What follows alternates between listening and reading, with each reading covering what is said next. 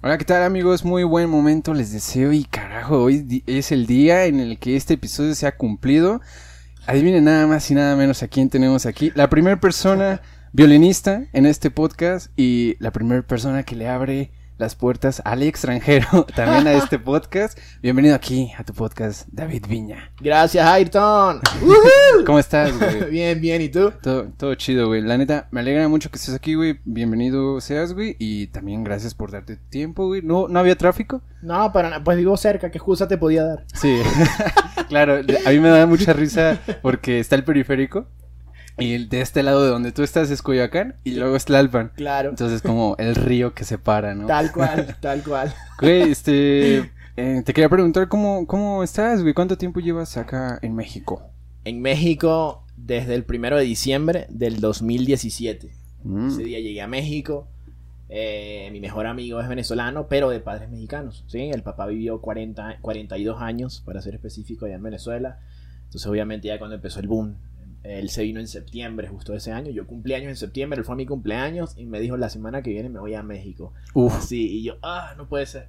Entonces, claro, yo me di cuenta de que, ok, hay que movernos. eh, ya todo se estaba saliendo de control. Justo al mes siguiente me robaron a las 9 de la mañana con mi violín en mano, me quitaron el teléfono. No, ¿a- eh, ¿aquí o...? No, en Caracas. Ah, en Caracas. Y ahí fue cuando tomé la decisión. Yo dije, hay que, hay que irse. Hay que irse definitivamente. Ahora, ¿dónde me senté? Pues listo, tengo donde llegar. Tengo amigos acá, muchísimos venezolanos que desde hace 5 o 6 años se están viniendo para acá, para acá, para México. Sí, pues de hecho muchos músicos de Guadalajara son Muchísimos. de Venezuela, ¿no? Muchísimos, sí. De, de la orquesta de, de Jalisco. Ujú. Muchos son de Venezuela. Tengo muchos amigos allá.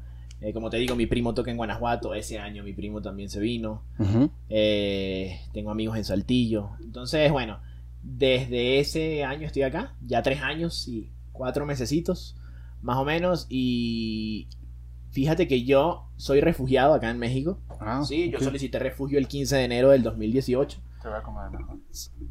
Ahí está. Ahí está perfecto, ¿verdad? Sí, ahí está mejor. Sí. Eso se escucha perfecto. Sí, solicité refugio. El refugio se me aprobó en noviembre del año 2018 y me entregaron mi residencia como en enero del 2019, o sea, un año en todo ese proceso.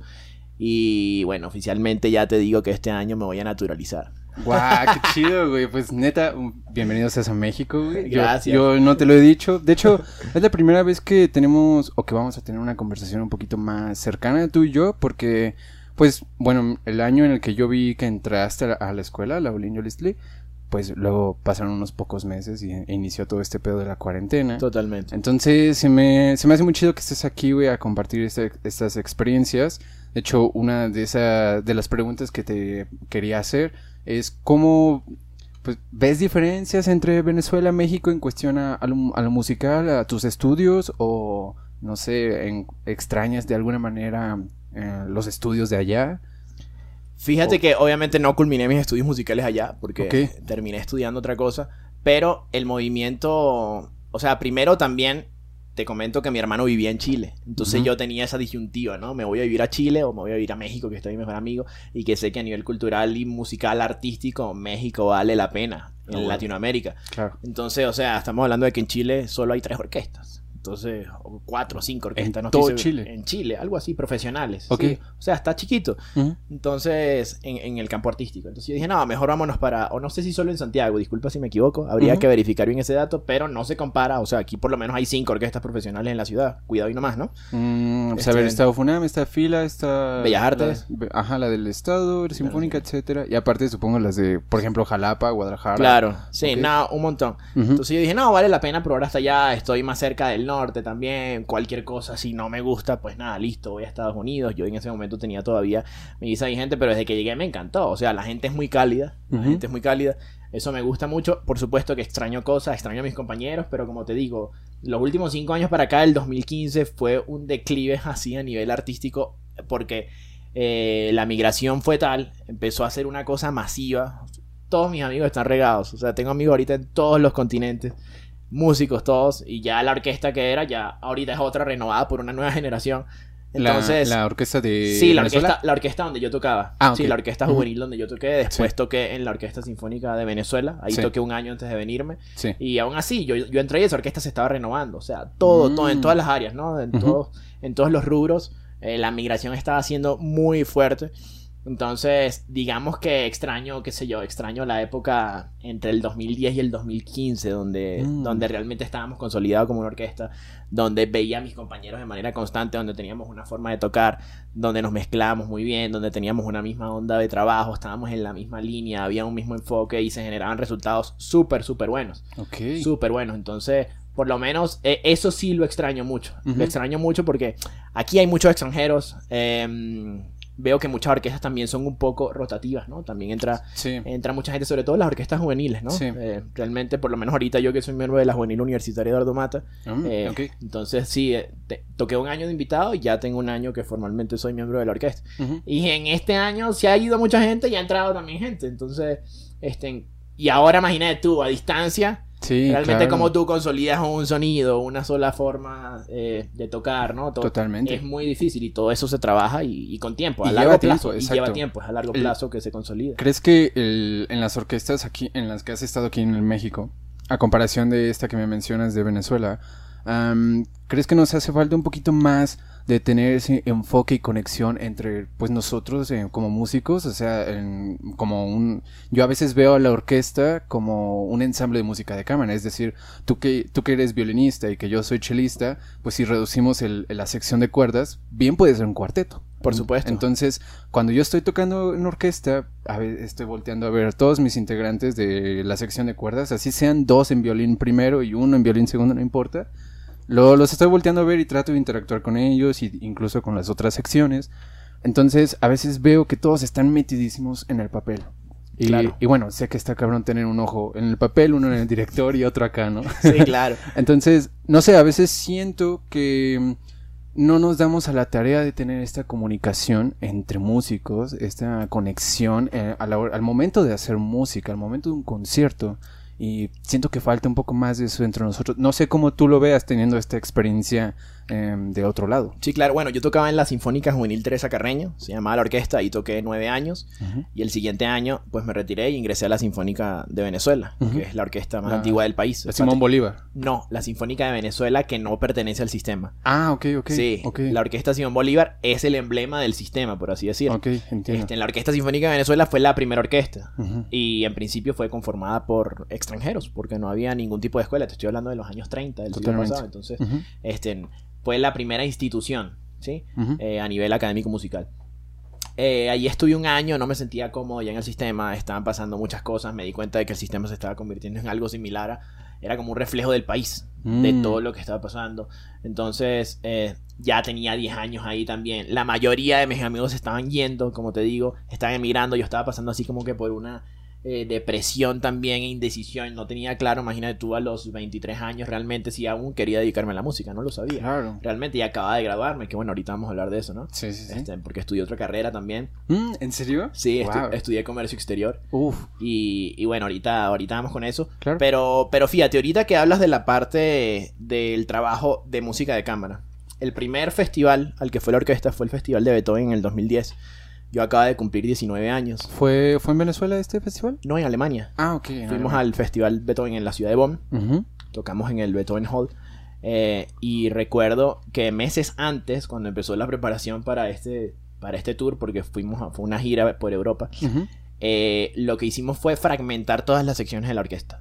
Se fragmentó toda la orquesta. Entonces, de una sección de violines donde éramos 16, ¿sí? Se dividió en cuatro grupos. Cuatro, cuatro, cuatro y cuatro. Entonces lo que hicimos fue pequeños seccionales que los llamábamos celulares. Y todo se veía de manera así muy celular. Entonces trabajábamos Muy desde- minucioso todo. Totalmente. Desde la región del arco hasta la respiración. Incluso Mm. lo practicábamos. Eh, estaría interesante ver ese video porque todos, tú vas a ver la fila de violines y de toda la orquesta y no es que hay un concertino, es que todos respiramos ¿Lo igual. tienes, el video? No, no lo tengo, por eso digo que estaría interesante. No sé, eh, hay uno del Festival de Salzburgo 2013, ese sí está en YouTube, Ok. tocando Romeo y Julieta de Prokofiev con, bajo la batuta del maestro. Si me lo puedes pasar para Sí, ponerlo aquí. Te lo voy a pasar, te lo voy a pasar, te voy a pasar un extracto de la muerte de Teobaldo. Increíble cómo todo eso que se ve en cámara rápido y que se ve muy virtuoso lo trabajamos por meses. Y no solo eso, que obviamente estamos en grupo de cámara, por así decirlo, porque éramos cuatro personas, cuatro violines, y lo que hacíamos era rotarnos el liderazgo, recuerdo. Ok, ahora en el siguiente pasaje, ahora te toca a ti dar la entrada, y todos teníamos que verlo a él. Ok. El siguiente pasaje me tocaba a mí, ¿ok? y siempre pasábamos uno por uno. O sea, era un trabajo así de purificación donde tenías que encajar o encajar porque se iba a notar, sobre todo cuando estás haciendo un trabajo tan profundo. Totalmente. Eso luego lo llevamos a unos 16 y ya luego la fila completa. Ah, ya está la fila completa, ya está como un bloque, ahora unimos las dos filas. Wow. Uníamos las dos filas, o sea, no eran seccionales de cuerdas nada más o seccionales de violín, sino que eran No. micro, micro eh, seccionales. Sí, es muy detallado. Ah, ¿Cómo es para, bueno, eh, cómo fue para ti, digamos, ponerte en los zapatos de em, el concertino y primero estar tal vez en fila o en otro o en compañero y luego ponerte en estos zapatos? ¿Cómo fue para ti meterte en, en un zapatos de líder? Por Sí, así claro, súper interesante y súper necesario. Primero porque al, al principio te da un poquito de nervios, pero luego te da seguridad. Mm. Entonces, yo de hecho recuerdo que por la forma en que trabajábamos, llevábamos los, los extractos, sobre todo ese tipo de pasajes que trabajamos así minuciosamente, a memorizarlos. Vas a ver que hay muchos conciertos donde todos estamos en sincronía con el director o haciendo contacto visual y mucha gente no está viendo la partitura a ese nivel de profundidad. Eh, ¿Por qué? Obviamente, eh, el maestro José Antonio Abreu, fundador del sistema, él decía que, que un director, él le exigía eso a los directores, sobre todo los que él formaba. Claro. Gustavo Damel, Cristian Vázquez, Yoshua dos Santos, Diego Mateus, él les exigía que memorizaran la partitura, porque cambia totalmente la energía entre el músico. Imagínate si la sinergia, si eso fuera eh, de manera sinérgica, ¿no? En- entre ambas partes. Imagínate Claro. el efecto que se logra, más allá del efecto musical, el impacto que tú logras en, en la audiencia. No, de hecho, eh, yo me acuerdo, bueno, sé que no es la misma orquesta, pero recuerdo ver muy detalladamente, creo que fue la quinta sinfonía de Mahler, ah, con la Simón Bolívar en el, en el BBC. En este... Ah, en la BBC. Ajá. Sí. Y yo recuerdo muy bien. En los proms. Ajá, en los proms. en los proms. La. BBC es la, la cadena de radio, creo. de Ajá, en los proms. Sí, en los Eh, proms. No me acuerdo que era lo otro. Ah, vi que todos iban en, bueno, hablando específicamente de cuerda, porque para mí es mucho más notorio el uso del arco, por ejemplo. Vi que todos iban prácticamente con el mismo distribución del arco, eh, iban en, en parejitos, en quién jala para acá y todos al mismo tiempo para abajo y luego para arriba. Entonces, yo nunca he vivido como que esa experiencia en la que todos estemos en sintonía. No sé si es por las preocupaciones, digamos, de tal vez si la música tiene por ahí un fragmento donde el pasaje es, es- mm, te exige más de como nivel de perdón, te exige más de nivel como instrumentista y no sé si por las preocupaciones de, ah, es que no me va a salir o qué hago si no me sale y estar centrado como caballo en nada más en el papel. No sé si es por eso que a veces en las orquestas, en las secciones, pues no hay, bueno, se pierde la comunicación. Pero como me- ahorita que me mencionaste del maestro Abreu, que ya murió, ¿no? Sí, Bueno, falleció hace dos años y medio ya. ah, Tres. sí. Ah, ok, bueno, que en paz descanse. Eh, y que él menciona que, que se debe de memorizar la música. Yo estoy firmemente de acuerdo con él, porque sí es un cambio, wow, te olvidas de lo que está escrito, ya lo tienes aquí muy bien controlado y solo te dedicas a poderlo expresar con tus compañeros o Sí, compañeras. En efecto, en efecto. Y fíjate que obviamente por más que uno trabaje muchas cosas, al final uno se está formando como un artista y muchas veces en vivo suceden cosas que no ensayas. Totalmente. Entonces imagínate, si tú estás en conexión y a lo mejor recuerdo que una vez a un amigo, al asistente de concertino se le rompió la cuerda a mí. Todos estábamos viendo adelante. El- la reacción inmediata de los de atrás fue empezar a pasar violines. Eso está Wow, grabado. Empezamos wow. a pasar los violines, pasaron el violín y el penúltimo atril cambió la cuerda. wow. Y así terminamos el concierto, cada quien con un violín distinto. Muchos sin hombrera llegaron y, o sea, el que usaba cojín y le pasaron un violín sin cojín, terminó con ¿Qué pero- haces en este momento? Claro, pero formaba parte del show y el público decía, wow, ¿cómo resolvieron así de rápido? Claro. Increíble. Y es que hasta eso lo ensayábamos. Muchos entrábamos, teníamos puntos estratégicos, tercer, quinto, octavo atril más o menos, teníamos una cuerda de repuesto acá. Mm. Y nos las daban tras escenario antes de entrar. Wow. Eso, eso también lo practicábamos. No recuerdo si pasó en uno de los viajes, pero en Caracas pasó dos veces. Y la verdad es que a veces fue chistoso porque siempre llegó a pasar una vez, sobre todo con el que está más nuevo a la orquesta, que a lo mejor no está adaptado. Yo no quiero pasar mi violín. Y, y ahí siempre, a lo mejor se lo sabía de memoria y empezaba a ver la partitura. no pasa nada, yo no quiero pasar mi violín. Entonces tenía, un- tenía uno que en pleno concierto, oye, rueda loco. entiendo, entiendo. sí. Oye, no seas egoísta, por favor. Oye, pasa tu violín. Oye, pero es que, es que sí, porque bueno, la gente no se da cuenta. En el caso de nosotros que somos cuerda frotada, lo sabemos muy bien, no sé en otros instrumentos. Pero pues a veces cambia entre, entre el mismo instrumento de violín a, vi- a violín la distancia de Por dedos. supuesto, sí, claro. Entonces, en estos momentos en los que te tienes que adaptar, digamos, tu, tu dedicación, tu memoria muscular a otra, ¿qué, qué ocurre? ¿Qué ¿Te ha tocado, bueno, te ha tocado cambiar de violín en este Sí, momento? claro, sí, yo en dos ocasiones. Aquí, acá en México no, pero sí me, to- me tocó allá, como te digo, en ese tipo de ocasiones. Este, en- Y, y cuando te tocó, perdón, en este momento cambiar de violín, ah, no sé, su, su- ¿perdiste la comunicación que tenías con tus compañeros por No. preocuparte en el nuevo violín? No, para nada, para nada. Mm. Este, o sea, se mantenía la misma onda, fue una pequeña distracción, así como que de repente, porque tú no es algo que aunque tú lo ensayas no esperas que pase. Claro que sí. Sí, entonces, claro, pasa. Y el que sobre todo se pone nervioso, el que se queda así con el violín y la cuerda rota y está adelante y tienes una cámara grabando. Entonces, claro, imagínate si te toca un egoísta en el medio que te digo que se meten en la partitura, ¿no? Pero, pero no, al final sí, sí fluía, más allá de que obviamente, como dices tú, la distancia no era lo mismo, a veces me tocaban violines un poquito más estrechos y eso cambia todo por completo. Totalmente. La altura del... eh, todo, ¿no? Estamos hablando de instrumentos netamente artesanales, o sea, Sí. sabes lo que cuesta escoger Sí, un violín. claro que o sí. Un instrumento, ¿no? Sí, de, de cuerda frotada. Entonces, ni modo, se tornaba incómodo cuando sucedía al principio. No, y lo bueno es... empezando a los 15 minutos y que sabes que tienes que terminar por lo menos una sinfonía con ese instrumento. No, claro. Entonces, wow, rayos, una que otra desafinación, otra cosa, nada perfecto, pero que no, que no afecta realmente en la ejecución ni en la, ni en la sintonía en Mm. la que uno está. Totalmente. De hecho, ahorita, eh, bueno, un tema que tocaste más o menos eh, hace, hace un ratito que lo, bueno, lo mencionaste por ahí debajo. eh, del en el momento en el que ya no estamos pegados al papel, en el momento en el que ya em- comenzamos a ser más artísticos, más artistas, ¿tú crees que deberían los músicos, porque siento que eso pasa mucho en México, no solo en la música, sino a nivel población, por así decirlo? Sí. El mexicano tiende mucho a hacerse menos a sí mismo. Yo lo veo así, cabrón. Y lo leí en, también en, en Octavio Paz, por ahí en un ensayo a dos voces. Mencionaba que el mexicano a veces no se siente con esta identidad o, o capaz de sus habilidades.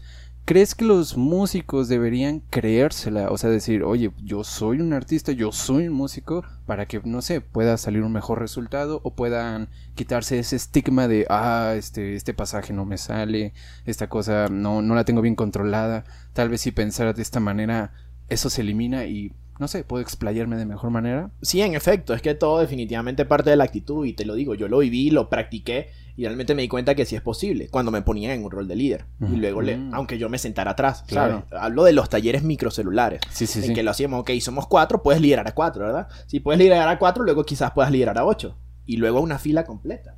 Y entonces lo que hacíamos, fíjate qué interesante, cuando nosotros ya teníamos la fila completa, el conjunto, no nos colocábamos en orden de fila normal, sino que nos colocábamos de manera circular. Para que todos Mm. nos pudiéramos ver. Las sillas estaban colocadas así en círculo y había contacto. Tenías contacto con toda la fila. Ah. Normalmente el concertino solo tiene el director adelante. Sí. Sí, pero en una sección donde todos nos estamos viendo, era muy fácil en ese aspecto por lo menos liderar. Entonces recuerdo que la concertina en ese momento decía, ok, ahora va a liderar Javier. Muy bien. Ahora va a liderar Benjamín. Ahora va a liderar Anaís. Ahora va a liderar David. Excelente. Y el resultado tenía que ser el mismo. Mm, No, y si lo seguíamos repitiendo, incluso tenía que ir sonando mejor, ¿no? Porque para eso repetíamos. Claro. Entonces el nivel de exigencia era alto y aunque ensayamos muchas veces esas cosas, a veces, como te digo, por la misma conexión, por lo que ensayamos no salía tal cual en la ejecución, en el concierto, en vivo. Pero muchas veces todos hacíamos lo mismo. Hacíamos a veces cosas que no sabíamos por qué. A lo mejor tocábamos en una región distinta, por decirte algo.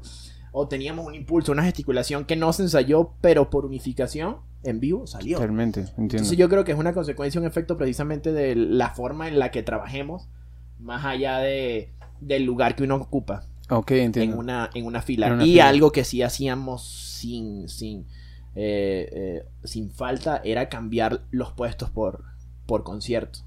Mm, eh, Siempre o sea, nos rotábamos. sí. El, que el, el que el concierto anterior tocó en los penúltimos atriles, ahora tocaba en el segundo o en el tercero. ¿El concertino siempre permanecía? Sí, por supuesto, el Ok. concertino, los principales voces se rotaban. Habían Ok. cuatro concertinos, o sea, había, Mm, había un alto entiendo. nivel, había, eran cuatro concertinos, se rotaban, se rotaban por supuesto. Igual en los festivales, en, los, en las giras, se rotaban. Entiendo. Eh, y sí, eso mismo aplicaba para todos, porque obviamente la sensación es distinta. No es lo mismo tocar en la que para mí mi puesto favorito como instrumentista y violinista es estar en el medio así de la olla, Claro. entre, o sea, la fila dentro de primeros violines, huesos atriles, los segundos violines, o sea, porque te arropa todo el sonido, es increíble, la energía es otra.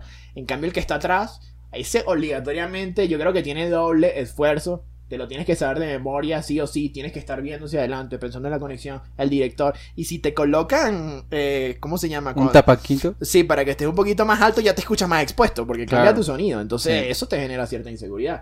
Claro. puesto es dificilísimo, pero está, está interesante probarlos todos. No, aparte, estar, supongo, bueno, yo he estado hasta atrás en la fila de chelos, entonces eh, me he dado el lujo, am, digamos, de mm, no, no dejar de tocar, sigo tocando, pero me doy el lujo de observar a todos, o sea, veo hasta el último violinista que está allá, hasta los de percusiones, etcétera, ¿no? Entonces, siento que estar en distintas posiciones, tanto, porque también he estado de principal, pero el, el estar de principal me, para mí me exige un poquito más porque tengo que estar en contacto, como te mencionaba, como con cuarteto, claro. con el director y luego con mi sección, ¿no? Entonces siento que es una responsabilidad todavía muy distinta. Esto que menciona, que me acabas de mencionar todo esto, ¿cómo lo extrapolas a música de cámara? Mm, Porque sé que ten- tienes o tenías un cuarteto. Sí, tengo el cuarteto con, con Leonelis, precisamente, mi amiga. eh, venezolana, una cubana que es Lili, Ujú. la externa de la Olin, y Carlita, que es alumna de la maestra. Ah, eh, claro. Sí. Saludos a todas ellas. Saludos a todas. Ajá. Eh, sí, eh, pues fíjate, o sea, primero ya tenemos más de un año sin tocar, porque prácticamente tocamos que seis meses juntos, y luego vino la, y vino- luego vino la pandemia. Claro. ¿Y en Venezuela tenías otro No, ensamble? fíjate, fíjate que no tenía cuarteto. eh, llegué a explorar cuarteto más chavito, te estoy hablando de 12 años atrás, quizás. Mm. Entonces, claro, no, algo que no se concretó. Me he dado cuenta de lo difícil que es establecer un, un Un ensamble. ensamble. O sea, a mediano o largo plazo es muy difícil que, que dure, sobre todo cuando a lo mejor no hay experiencia, cuando no se conocen, cuando a lo mejor el repertorio no, no se monta en los tiempos que uno estima. ¿ok? Totalmente. Entonces, digamos que la experiencia así más profunda y el trabajo que he tenido ha sido aquí en México, con ellas. Ok. ¿sí? Y, y me ha gustado, yo quiero, o sea, retomarla, porque obviamente cuando nos veamos yo seguramente no sé si va a estar mejor o peor, porque el periodo de la pandemia, digamos que obvia- o- cambia mucho. Y el Totalmente. tema de la música de cámara es increíble cómo se te destapa, cómo se te destapa el oído, cómo empiezas a escuchar al otro, cómo dejas de involucrarte nada más en lo tuyo, porque a veces uno peca de, de eso, ¿no? Sí. Aunque estés tocando en una orquesta y aunque trabajemos, como te comenté, que no siempre se trabaja así, eh, a veces uno cree que lo único que importa es lo suyo. A veces Tu parte. escucha así. Claro. incluso puedes tener un piano y tú estás tocando fuerte. o sea, Sí, totalmente. entonces, eh, pues sí, ¿cómo lo extrapolar, cómo lo extrapolo la, am, a la música de cámara? Yo creo que estaría interesante eso, ¿no? De repente que no lidere únicamente el primer violín, sino que de repente en un ensayo lo lidere el cello. Claro. Eh, no sé, eso se me ocurre ahorita porque nunca me habían hecho esa pregunta. Es que a Pero mí... es, que es un trabajo muy distinto y profundo el que se Claro. tiene que hacer con la música de cámara y, y y te cambia como, como ejecutante. Claro, totalmente. sí. De hecho, eh, bueno, ahorita que mencionaste esto de, de las partes que a veces creemos que es la más importante, la nuestra parte, en el caso de mío, que yo soy un cello y que muchas veces el cello junto con la viola nada más están ahí acompañando o haciendo un colchón armónico, por así decirlo, al- a los dos violines, al violín primero y al segundo. A veces cuando veo que el violín primero tiene, digamos, acompañamiento, nada más tiene un pampa, un pampa, están ahí fuerte, fuerte, fuerte, mientras la viola está acá cantando y todo. y dice, oye, bájale un poquito a tu volumen, ¿no? A tu intención. Y dice, no, pero ¿por qué? Bueno, es- eso se entiende, ¿no? Pero me, me encanta mucho la idea de poderse poner, em, como dijiste, ahora que este ensayo lo lidera el cello, que lo lidera la viola, o sea, poder observar la perspectiva de tus otros compañeros y, digamos, ponerse en sus zapatos Claro. para poder entender mejor el ensamble, pues me vuela muy, muy cabrón la cabeza. Y te vuelves mucho más versátil, por Sí. supuesto, y, y más consciente. Y, a- y aparte aprendes a observar lo que tienen los demás. No, no solamente te quedas con, con, digamos, con tu parte. Es decir, cuánta gente no lee el score de, Sí. de lo que está tocando y no sabe que en, en el compás veintitantos la viola tiene por ahí, no sé, unos tresillos que jamás se había dado cuenta que escuch que no, que- perdón, que jamás se había dado cuenta que estaban ahí, ¿no? Claro. Entonces, no sé, siento que el ponerte en, en otro- en los zapatos de los otros instrumentistas, de tus compañeros, te vuelve un músico más completo. Sí, ciertamente. Sí, coincido. Coincido y pues no, el trabajo de música de cámara yo creo que se lo recomiendo a todos, los, sobre todo los que estén en proceso de, de profesionalización, ¿no? En proceso de estudio, es, es indispensable. Claro. Porque, porque si te cambias, vas a tener otra perspectiva cuando vayas a tocar en una orquesta. Totalmente. Y ahorita que lo mencionas, em, o sea, música de cámara y, y la cuarentena y todo esto, ¿cómo ha sido para ti, pues, llevar esta cuarentena, güey, respecto a la música? De que nos subimos, no sé si tú antes ya grababas o algo así, eh, yo no lo hacía. En algún momento sí grabé música, pero antes de- del todo lo académico. Entonces tal vez para mí fue un poquito familiar, pero fue un reto para mí nuevo el, estar grabando de un centón cosas de, cello, de no parar, de un movimiento del primer compás al último compás, sin, tal vez sin errores, o si había errores no hay problema, seguimos. Pero, ¿cómo ha sido para ti esta adaptación, digamos, de lo académico a, a lo digital? Claro, pues fíjate, me he dado cuenta de que eh, creo que muchos no están conscientes, pero la exigencia yo creo que ha subido. Porque no te, uno no suele hacerlo. Totalmente. Y segundo, yo me di cuenta que en el último recital que tuve eh, hubo detalles. Pero lo disfruté yo en general. Luego vi el video, ah, chévere, detalles, me gustó y me fue bien. Pero si me hubiera pasado grabando, no, otra toma. Y otra toma. Y otra toma. Entonces es dificilísimo porque no es lo mismo, no es el mismo feeling. Y segundo, tienes esa oportunidad, ¿no? De hacer las correcciones y al final, pues enviar la, la mejor toma. Claro. Entonces te das cuenta de que si vas buscando la mejor toma, oye, pero entonces incrementé mi nivel, porque, o sea, subió mi nivel de exigencia, siguió sin estar perfecto, pero Totalmente. ya no me conformé porque si estaba hablando con compañeros y recuerdo que yo mismo dije hace meses, no, no me gusta esto, prefiero un examen así, hacer el, el recital y ya lo que pasó, pasó y ya, como la foto de la cédula, como salió, salió. Pero no, aquí tú tienes la oportunidad de mejorar. Claro. Entonces, teniendo la oportunidad de mejorar ahí en la intimidad de tu hogar, eh, creo que, que ha sido positivo Sí. por, ese, por ese aspecto. De hecho, em, perdón que te interrumpa, el- hay, hay un, ma- un maestro que, que alguna vez me dio clases en Guanajuato, que es un pianista que se llama Pedro Tudón. Ujú. Eh, una vez nos comentó, ya lo he mencionado aquí antes, pero una vez nos comentó en clases, eh, el verdadero tú eh, como músico, como artista, es el que se sienta y- o que se pone a tocar en un escenario de, ah, de cero, perdón, de, de principio a fin sin parar. Si te equivocaste o si tocaste mal o desafinaste, pues ni modo, ese es el verdadero tú, no el que está horas en casa, estudia y estudia y estudia y que lo puede repetir una y otra vez. Claro. El- esto lo relaciono mucho, por ejemplo, con las fotografías. ¿Cuántas veces con no, todos tenemos prácticamente casi todos tenemos un celular con una cámara y cuántas veces no te tomas 10 selfies y publicas una? Unas. Entonces, a, a mí a, a mi ver es de que te ves bien una vez de cada 10. Entonces, por ejemplo, en la grabación, si tú hiciste 20 tomas y en 19 no te gustó y en la 20 sí, eh, entonces estás tocando para mí una vez eh, de cada 20. Es correcto. Entonces, esta exigencia de, de estar siempre en la mejora, en la constante mejora, de- de- y estar, ponerte en una realidad como músico y decir, ok, me está fallando la afinación, me está fallando el ritmo, me está fallando esto y esto y esto y estos son problemas técnicos tal vez, pues ¿qué voy a hacer para mejorar? Claro. Totalmente estoy de acuerdo en el sentido de que esto nos ha ayudado como músicos a mejorar y no es más que una, ma- una herramienta más. Exacto, una herramienta más de lo que no, de la que no estábamos conscientes. Sí, Porque ahora se necesita hacer Sí. ensambles, se necesita trabajo presencial, se necesita.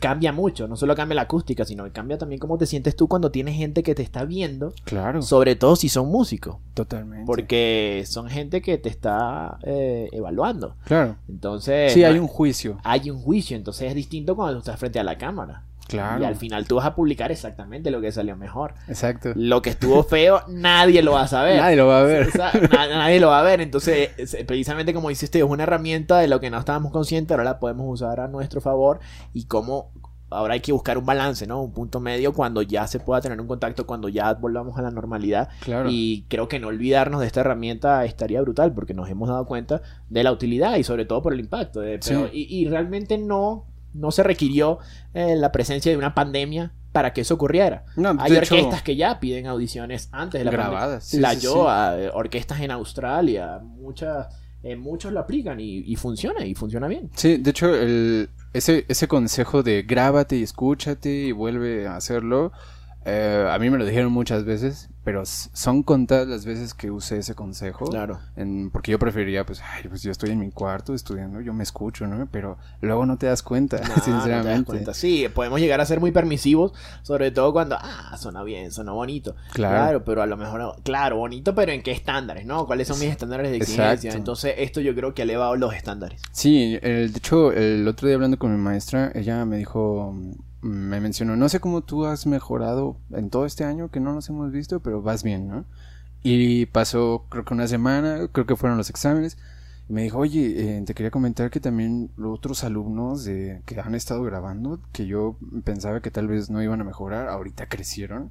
Entonces yo, yo creo, viniendo de ella, que es, pues es una maestra, es una, digamos una profesional, ah, lo, lo tomo muy de, wow, entonces sí hay un avance en todo esto, sí es una herramienta que debemos, eh, digamos, conservar y estar utilizando, porque está cabrón. Sí, está cabrón. Y bueno, yo tengo la fortuna de que mi maestra, al igual que tú, pues yo la considero una profesional estupenda. Y yo siempre he sido una persona muy, muy visual. Así que yo siempre he buscado aprender de maestros que estén activos. Mm, ¿sí? Eh, mis maestros anteriores en Venezuela, personas activas que tocaban en orquesta y tal.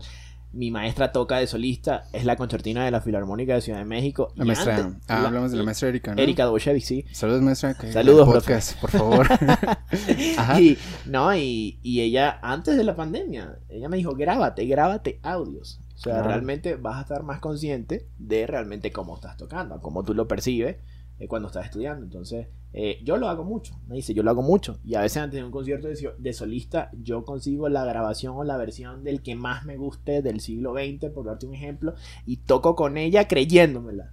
Toco Mm. con esa versión. Entonces ya luego me grabo yo y no comparo, pero sí me doy cuenta de, ah, ok, eh, me, me estoy evaluando desde otro punto de vista mucho más consciente porque te estás viendo, no, desde, desde afuera. No es lo mismo estar tocando, como te digo, no es lo mismo escuchar eh, como el sonido. No es lo mismo a lo mejor el rasgadito que tú escuchas aquí tocando de solista que la última butaca en la sala lo escucha limpio y claro. Claro. Que al final es, es lo que se quiere y no es lo mismo tocar de solista que tocar en una orquesta. Claro. Eh, son, son dos sensaciones totalmente distintas. Entonces sí, en efecto es una herramienta buenísima que nos ha dado eh, la pandemia, ¿no? Había que, sa- había que sacarle algo positivo. Sí, porque está muy cabrón.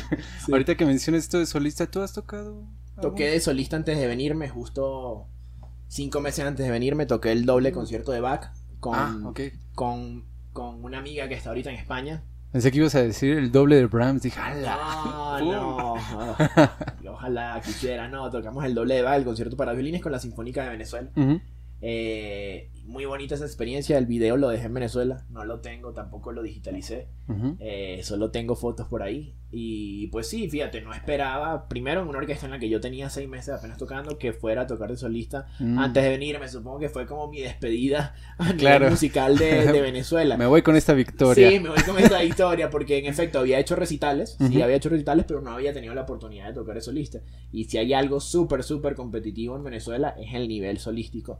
Eh, Mm. Era muy, muy alto, de verdad que sí. Ok. Era, estaba interesante. Estaba Y- interesante y me gustaba que el sistema también fomentara esa parte, porque en principio está enfocado únicamente a, las- a, la- a los coros, Ah, ¿no? ujú. Pero, pero sí, de un tiempo para acá, sobre todo en asociación con la Academia Latinoamericana de Violín en Venezuela, pues han salido grandes, grandes talentos que tuvieron la oportunidad de tocar allá en Venezuela de solista, no una, sino varias veces, y ahorita están triunfando por muchos países. Qué cool. Sí. Ahorita que, que mencionas esto, bueno, respecto a lo de solista, yo te quiero preguntar cómo ha sido, o bueno, más bien cómo fue para ti esta experiencia solista, am, digamos, para exigirte, no sé, más nivel, o qué, qué observaste y qué aprendiste de, de esta experiencia. Primero, tenía que cambiar el violín.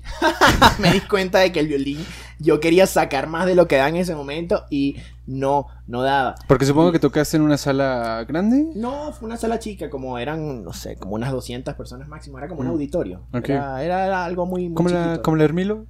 Como el Armilo, tal cual, como el. Armilo. Un poquito más grande quizás, pero más o menos esas dimensiones del Armilo. En efecto, algo así, chiquito. Eh, En- Pero aún así yo quería, yo estaba pensando en eso, ok, tengo que proyectar, tengo que proyectar. O sea, totalmente distinto. Tú estás tocando en la orquesta, tú estás tocando en conjunto y realmente tú no saturas el instrumento. Sobre todo cuando estás acompañando o algo. Totalmente. Y, acá tú tienes que pensar en la proyección, en, en Totalmente. el sonido, así, vertical, pam, para afuera. De hecho, Sasha Maisky, eh, lo- sí lo conoces. ¿no? Sí. El- el- no sé si fuiste a su masterclass con los con el trío Maisky. No. El- él en un momento se bajó del escenario, eh, fue en la salanesa, se, Wow. par- se sentó por ahí de- donde estaba el público. ¿Cuándo el- fue esto? Esto fue hace, creo que fue en el 2018 o Ah. 2019, no tenía tanto. Ok. Y, y en algún momento en de, la, de la clase nos dijo a todos, es que, bueno, le dijo al violinista, ¿no? Que estaba que no recuerdo cómo se llama este chico, creo que también está en la mata, no recuerdo. Pero él le, le mencionó, es que tu sonido que tienes ahorita en tu articulación está muy aquí. Tu articulación no está mal, pero debes de eh, explotar esa articulación para que ese sonido que llega aquí le llegue a la última butaca de- del auditorio. Claro. Entonces, es es lo que, bueno, Claro. perdón por interrumpir, pero Sí, no, y está súper interesante esto. Eso lo aprendí de un maestro. eh, el maestro Luis Miguel González, maestrazo. Eh, el maestro me decía que David Oistrakh decía que una vez que tú rompes el sonido, él, él lo decía en inglés, ¿no? Él estudió en Londres. Ujú. Él decía, once you break the sound, don't lose it. Uf, Entonces, claro. ya una vez que rompiste, eh, que llegaste a ese nuevo nivel, tú tienes que mantenerlo. Claro. Porque, claro, ponte tú, ajá, lo rompiste, dejas el violín y en cinco minutos a lo mejor vuelves a tocar como estabas tocando antes. Eh, y, y básicamente te digo esto porque eh, él decía que cuando uno está en búsqueda de un sonido nuevo, sobre todo por si estás buscando un sonido solística, porque un sonido solista porque al final, fíjate, estudiamos repertorio de solista, estudiamos sonatas para violín solo, estudiamos conciertos como parte de nuestra formación, aunque muchos nos vayamos a dedicar a la orquesta o no, a lo mejor muchos también nos podemos dedicar a la pedagogía. Eh, pero parte de la formación es ver ese repertorio y al final muchas veces uno no solo quiere estudiarlo por estudiarlo, sino también para tocarlo. Entonces Claro. piensa que lo vas a tocar, te tienes Claro. que mentalizar que lo vas a tocar. Entonces cuando tú estás en esa búsqueda de un sonido solista, eso es como el chico que se está desarrollando. Ujú. A veces le cambia la voz, a lo mejor está cantando y de repente ¡ah! se le va algo, pero es parte del crecimiento. Estás en búsqueda de romper el sonido hacia un nuevo nivel. Wow, Entonces, aunque eso pase, tienes que seguirle dando. claro. Sí, eso está increíble hasta que ya tú realmente logras tu voz, ¿no? Al final lo que buscamos imitar con nuestros instrumentos es, es la voz, Exacto. Sí, es una Eh, extensión. es una extensión. Entonces busca tu voz con tu instrumento a través de, del sonido.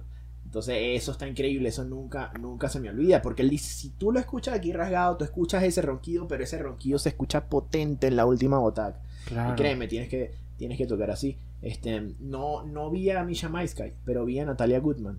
Oh, wow. La pude ver en, en Venezuela. ¿En serio? Y- Sí, supongo que fue con, con el maestro William. Con eh, no sé si fue con el maestro William, sí, seguramente, porque el maestro William no se había venido todavía y dio una serie de masterclasses, creo, Mm. tocó con la Orquesta Juvenil de Caracas. Mm. Y mi primo en ese momento no estaba todavía tocando en Guanajuato, mi primo tocaba en esa orquesta. Y recuerdo que ellos me decían, cada arcada, o sea, sonaba se escuchaba todo. Nosotros a lo mejor nosotros nos perturbaba un poquito. Pero arriba se escuchaba como si tuviera un amplificador. Hmm. Era impresionante, yo lo escuchaba increíble. Esa suciedad que a lo mejor ellos percibían a mí me encantó. O sea, yo, claro, yo estaba bien lejos, ¿no? En la entrada, en el, yo compré el boleto más económico. Pero, claro. pero yo lo escuchaba clarito. Entonces supongo que cobra mucho sentido eso que estás diciendo de Misha Meister, que creo que ese trío es con la con su hija. Con, ajá, es con Lily y con Sasha. sí, a sí, Lili sí. la conocí hace dos años ¿En serio? en el Festival Esmeralda en Ecuador. Ah, qué buena ella onda. fue, ella fue súper buena onda. Sí, es muy, muy agradable. Muy, muy agradable. Un poquito rara también, pero muy agradable al mismo tiempo. Y Sí. tremenda pianista. ¿eh? Sí, toca- Increíble. Toca muy cabrón. Increíble. No he tenido la oportunidad. ¿Quién es el chelista del trío? Em, Perdón, papá, el, eh, Misha, eh, perdón, el chelista es él, la pianista y el otro. Sasha. Ah, Sasha, el violinista. Ah, es su otro hijo. ok. Ah, De hecho, eh, vinieron a- yo, bueno, fui a los tres eventos que hubo eh, con ellos, que fue, eh, ah, fue el- un concierto de música de cámara, donde tocaron Shostakovich, eh, tocaron el Elegiaco de quién es, de Prokofiev, Ujú. o no recuerdo de quién es este trío.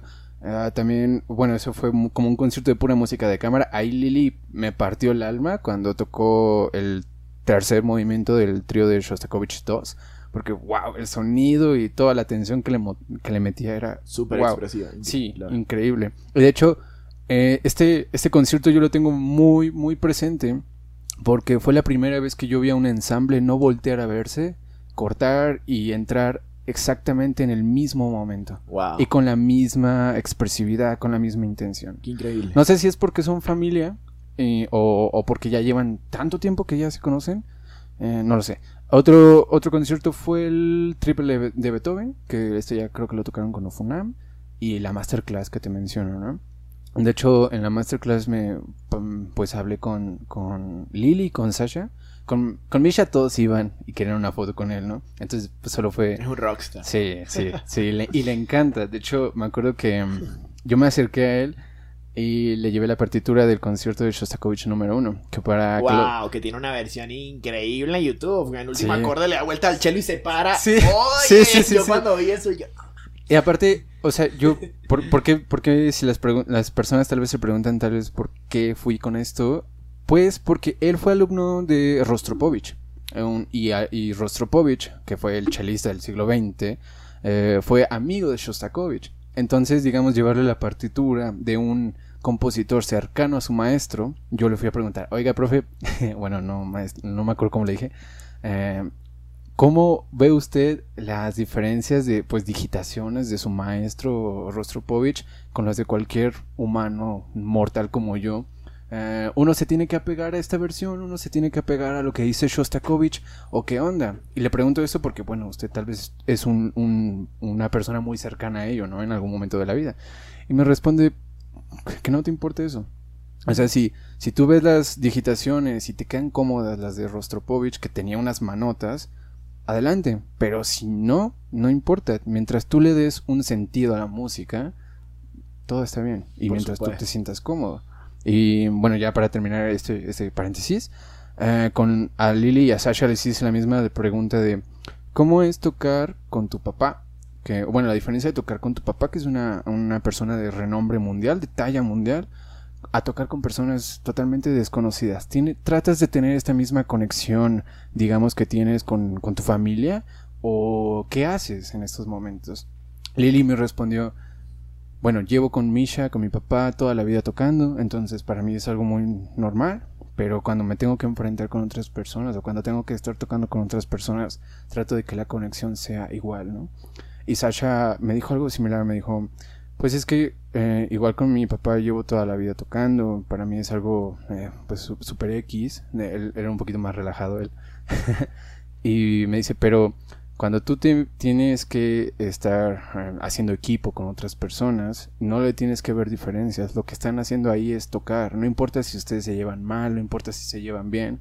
Lo importante ahí es la música. Entonces, no debe de haber tapujos, no debería de haber trabas entre ellos. Y Claro. para mí eso fue Por supuesto. un- una explosión enorme. Por- Claro. porque cuántas veces no nos encontramos en ensambles con personas, no digo que nosotros nos cerremos a ellas, pero a veces las personas se cierran a nosotros Sí. y es muy difícil hacer, Hacer música. sí, hacer música con pues en equipo. Sí, claro. Se- Con esa vibra y, y en equipo con.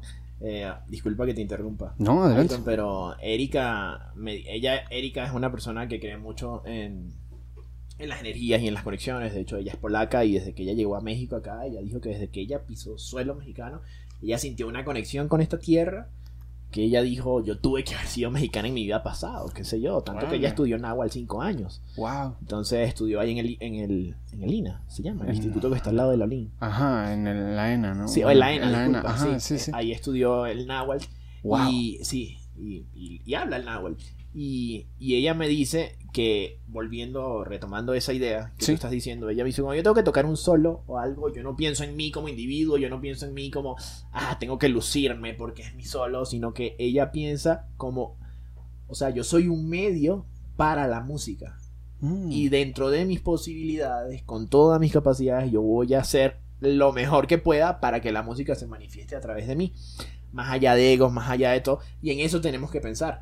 Entonces, claro, este, recuerdo que le hablé de esto porque a veces uno cuando está en un cuarteto, sobre todo pasa en los violines o en una orquesta, uno no quiere tocar segundo violín. Muchas veces la mayoría quieren tener el rol principal. Totalmente. Entonces no te das cuenta, no estás pensando en la música, estás pensando en el ego. Estás Sí. pensando es en ti. Entonces el ego, ahí cuando todo eso afecta a la parte musical, cuando realmente lo empiezas a pensar como un medio, eso también me voló la cabeza porque, wow, me pareció primero que tenía mucho sentido. Nunca lo había visto desde ese punto de vista y como ella lo practica, para mí es muy congruente. Como te digo, yo soy una persona muy visual, entonces claro, si yo veo eso y, y por la forma que tiene que tocar y por lo que ella transmite cuando toca, yo digo, wow, tiene mucho Mm, sentido, ¿no? Aplica- aplicar este tipo de, de enseñanza y tratar de, de pensarlo así, ¿no? Desde esa perspectiva y no tan yoísta, que a veces muchas veces pecamos de, de sí, de yoísta y pasa mucho con los violinistas. Claro, y no, y aparte, ¿cuántas veces no nos toca, mm, digamos, estar en un ensayo hablando de orquesta, o bueno, tal vez otras eh, dotaciones también, pero hablando específicamente de orquesta, que son más personas, más mentes, más opiniones, ¿cuántas veces no pasa que, por ejemplo, el concertino te le quiere decir algo a la orquesta? Se para y lo dice, y algunos sí lo toman bien, unos dicen, ah, va, vamos, si quieres que hagamos más volumen, vamos a hacer más volumen. Y otros dicen, ah, me estás regañando, me estás queriendo dar tu opinión, pues ahí te va a ir saltan un, no sé, el trombón, algo así, más volumen donde no debe. Entonces, cuando llegan estos momentos de tensión, pues se crea un obstáculo y eso se escucha en la música al final de cuentas. Aunque la gente tal vez, bueno, con, con esto para que estoy haciendo o que estamos haciendo en cuestión al podcast y darle a conocer a la gente eh, lo que vivimos, pues el día de mañana tal vez estando en un concierto, pues lo escuchen distinto. Pero que sepan que cuando hay conflictos entre, digamos, los integrantes, eso se escucha en la música. Es correcto. Sí, coincido contigo. Coincido contigo y, y pues sí, yo creo que por eso es que uno tiene que aprender de muchos maestros, eh, leer también un poco, relacionarse con distintos músicos de distintas nacionalidades, de distintos idiomas, todo eso porque te abre la mente a distintas experiencias y ahí te das cuenta que puedes aprender mucho de la experiencia ajena, que a veces como que queremos aprender a los golpes, ¿no? Claro. Y, y tú te das cuenta cuando lees biografías, muchas de las cosas. Eh, yo sigo un economista colombiano que él sugiere leer biografías, eh, su, canal de él sugiere leer biografías para aprender precisamente de la experiencia ajena Ujú. eh, y, y para pensar, ¿no? Un poquito más hacia, oh, es una nueva forma de pensar. Eso te abre mucho la mente, te vuelves una persona más integral, más versátil, sobre todo, más flexible. Entonces te das cuenta a lo mejor de que estabas equivocado, dejas el ego un poco al lado y empiezas a Totalmente. disfrutar más lo que estás haciendo, sobre todo. ¿no? Claro. Porque al final se trata de esto, al final somos músicos porque es un entretenimiento, ¿no? Por así Sí, y decirlo. bueno, para supongo- quienes nos escuchan. Y Ajá. disfrute para uno que lo hace. Exacto. Y al final es un proceso que aunque estemos en preparación y requiera cierta exigencia y uno quiera hacerlo lo mejor posible, al final se trata de disfrutar. Totalmente, güey. De hecho, el- ahorita que mencionas esto de, de abrirse un poquito más a distintas personas de lares del mundo, con distintos idiomas, distintas vidas, por así decirlo. ah, el otro día escuché en el podcast de, creo que fue el de Creativo, no me acuerdo si lo escuché con Diego, pero, o con Roberto, no me acuerdo quién lo mencionó. ah, habían dicho que en, creo que en la India existe, no existen palabras para poder expresar ciertos sentimientos. Entonces, digamos que las personas se quedan con estos sentimientos en su cuerpo, eh, reprimidos, Wow. y no encuentran cómo expresarlos porque no existen las palabras en ese idioma. Entonces, cuando llega, por eso yo creo muchísimo en la música o en el arte que sensibiliza a las personas como humanos. Cuando llega este momento en el que, por ejemplo, no sé si llegaste a ver Soul, Sí, claro. Pues Que te desconectas. Sí, que te desconectas, ¿no? Que estás ahí explayando, te estás en tu mundo. te vas. Y te vas, ¿no? Entonces, siento que eso le falta mucho a las personas darse cuenta, sobre todo aquí en México, no sé en otras partes de Latinoamérica, si tú tienes eh, algún punto de vista, adelante, pero siento que falta mucho esa valorización del arte aquí en México en ese sentido. O sea, sí tenemos nosotros palabras para expresarnos de, y si no las tenemos, las inventamos, pero ¿qué pasa cuando no podemos expresar ciertos momentos? ¿Dónde queda el arte, no? Claro. Entonces, no sé, siento que falta eso aquí. No sé si en, en Venezuela es... Wow, no te sabría decir, está interesante eso que, que dices, ¿no? Como que no me había puesto a pensarlo, porque para muchos como que es mejor hacer catarsis y sentarse a llorar. Claro. Este, pero esto que dice eh, está interesante. Preguntárselo, ¿no? Eh, claro, aparte siento que en Venezuela, repito, no lo sé porque no soy de allá, Sí. pero siento que allá sí valoran, am, por ejemplo, tal vez el sistema como su emblema de, de arte en, en el aspecto musical, pero siento que hay una valorización mm, mucho mejor que aquí. Porque aquí, pues bueno, sabemos, eh, si no estoy mal, creo que el otro día escuché con William, con el maestro William y con Eddie Marcano. Ah, sí. Eh, Fue es- mi maestro. Eddie, Fue mi maestro por, por meses en el conservatorio cuando entré, porque después se retiró. Eh, Tenía yo 13 años, estoy hablando ya hace ya bastante. tiene tiempo. Sí, claro. Entonces ya llevas rato tocando violín. Sí, claro. Sí. Ya Desde- tengo, tengo, tengo 29. Wow. Sí. ¿Y desde qué edad? Desde los 8 toco el violín. Órale, casi, bueno, ya 20 años. Ya 21, 21 años, años. ya tocando violín. Wow. 21 años ya. ¿Y Sí. cómo, bueno, eh, cómo... Pero, oye, disculpa, ¿qué ibas a decir de Eddie y...? Ah, y- este, vi una entrevista que le hizo este William a Eddie. Ok. Eh, creo que en alguna parte mencionan el sistema. Y de hecho yo quiero tener aquí al maestro William. Yo toqué, perdón, tuve varias clase- clases con él, como unas Ah, tres, cuatro, no fue tantas. Eh, pero maestro, si está viendo esto, cáigale al podcast. Pero con él tuve, perdón, vi esta plática y en algún momento mencionan a Eduardo Mata. Y mencionan el sistema que fue creado o correcto. prácticamente por él. Y Eduardo Mata, las personas no saben, pues eh, fue un director, no sé si fue compositor, pero... Fue director, sí. ¿no? ¿no? fue, fu- no fue creado por él, fue por el maestro Abreu, pero el concierto inaugural lo dirigió Eduardo Mata. Mm, y aparte... Y hizo él- giras internacionales con la Simón Bolívar. Y aparte él era mexicano. Sí. Entonces, Correcto. yo me acuerdo que en esa entrevista, si no estoy mal, eh, no la quiero cagar, pero eh, mencionaron, o, o creo que una vez William me lo platicó, que la idea en sí del sistema era para México. O sea, el, Ah, el sistema de orquestas Wow. era para México. Ah, Pero- entonces, claro, yo estoy seguro de. No, el aporte que hizo Eduardo Mata en Venezuela fue indispensable. Yo Y- creo que y- sin parte de la ayuda de que se recibió y, y del impulsor eh, que dio Eduardo Mata a las orquestas, no se hubiera logrado lo que se logró los primeros años. Claro. Creo que Eduardo Mata fue una pieza fundamental para que el sistema sea lo que hoy en día es. a- Exacto, a y, de- y yo me acuerdo que, que mencionaban, bueno, por cuestiones políticas aquí en México, como siempre ha sido en, esas, en esos aspectos, Wow, no sabía. no se hizo. Wow. No se hizo el sistema aquí en México. Entonces yo me preguntaba, güey, no mames, imagínate que si eso hubiera sido aquí, Claro. hubiera sido otra cosa. México tendría una valorización y una opinión distinta de la música, Claro. ah, hablando académicamente. Sí. Pero no se hizo por X o Y, entonces ah, luego fue... Esperanza Azteca, ¿no? Esperanza Azteca. que es Y un modelo parecido. es, es la copia. Y Wow. hoy en día ya no existe tampoco. Wow. Entonces, o sea, ya se canceló. Yo, yo vengo de Azteca, de Ah, hecho. Ok, sí, Eh, conozco a varios. Y sí, igual hay muchos ahí en la escuela y, y en otros lados del mundo que también son de Azteca.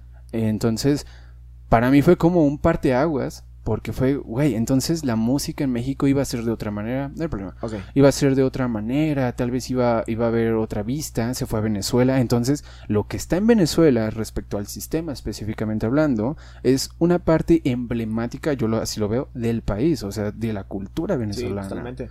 Totalmente. Y fíjate que parte del del repertorio que se toca en Venezuela a nivel eh, de música latinoamericana es repertorio mexicano. Yo crecí tocando danzón de Arturo Márquez. Guapango. Eh, Guapango, eh, Moncayo, eh, ¿cuál más? Hubo Sinfonía Este, India. Sinfonía India. O sea, tocan Revueltas, Chávez, Sin- Galindo. Sinfonía India, Salón México, bueno, no, Salón México es de Aaron Copland, pero me acordé de Salón México porque la primera obra que nosotros tocamos en nuestro con- primer concierto internacional fue Salón México de Aaron Copland. Wow. Fue, sí, fue con esa, con esa obra inauguramos el festival Beethoven del 2010. Fue Wow. Salón México y después fue la quinta de Beethoven. Wow. Sí, pero fue nuestra carta de presentación fue Salón México. Y es que no recuerdo Y para despedirnos fue. Danzón. Fue Claro. y Malambo. Y Malambo de la estancia. No conozco esa. ¿Cuál es? Eh, ¿O, o de quién ¿Conoces es? la hora de la estancia? No. Justo la mata la acaba, la estamos grabando ahorita. Eh. Eh, no sé si es Moncayo, no estoy seguro. Ya te voy a decir eh, cómo se llama el, el compositor. Pero, pero bueno, la estancia es de un compositor mexicano. Tiene, es una obra que consta de cuatro movimientos, ¿sí? Y, ¿Es y una sinfonía? es como una pequeña sinfonía, no es música programática, los trabajadores agrícolas. eh, Entiendo. eh, el último movimiento se llama danza matambre o danza malambo y es una danza así muy festiva, muy latinoamericana, compositor Mm. mexicano. Déjame, déjame te busco acá pa- para compartírtelo también. Sí, sí, adelante. Sí. Tú, tú date. Bien.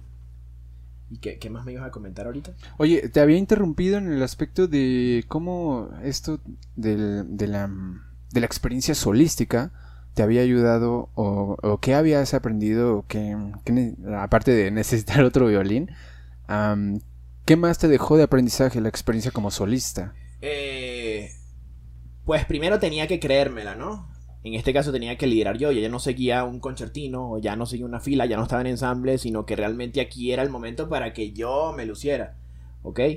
Eh, estaba prácticamente expuesto, aunque estaba trabajando a dúo, aunque era dúo, pero tenía mis momentos y también tenía mis momentos de acompañamiento. Claro. Entonces, a pesar de que tenía mis momentos de acompañamiento, pues seguía, eh, no era exactamente eh, como tocar en, en, la orquesta. Sí, sí, sí cambia mucho, es muy distinto y de hecho pues yo estaba muy nervioso porque como te digo, no es lo mismo tocar de solista desde los 9 años que tocar a los 20 y algo. Tienes ciertas inseguridades, ya tú sabes que tienes ciertas mañas, ya tú sabes que a lo mejor tengo esta falla técnica y tal y a lo mejor vienen todos tus monstruos cuando sabes que llega el momento. Sí.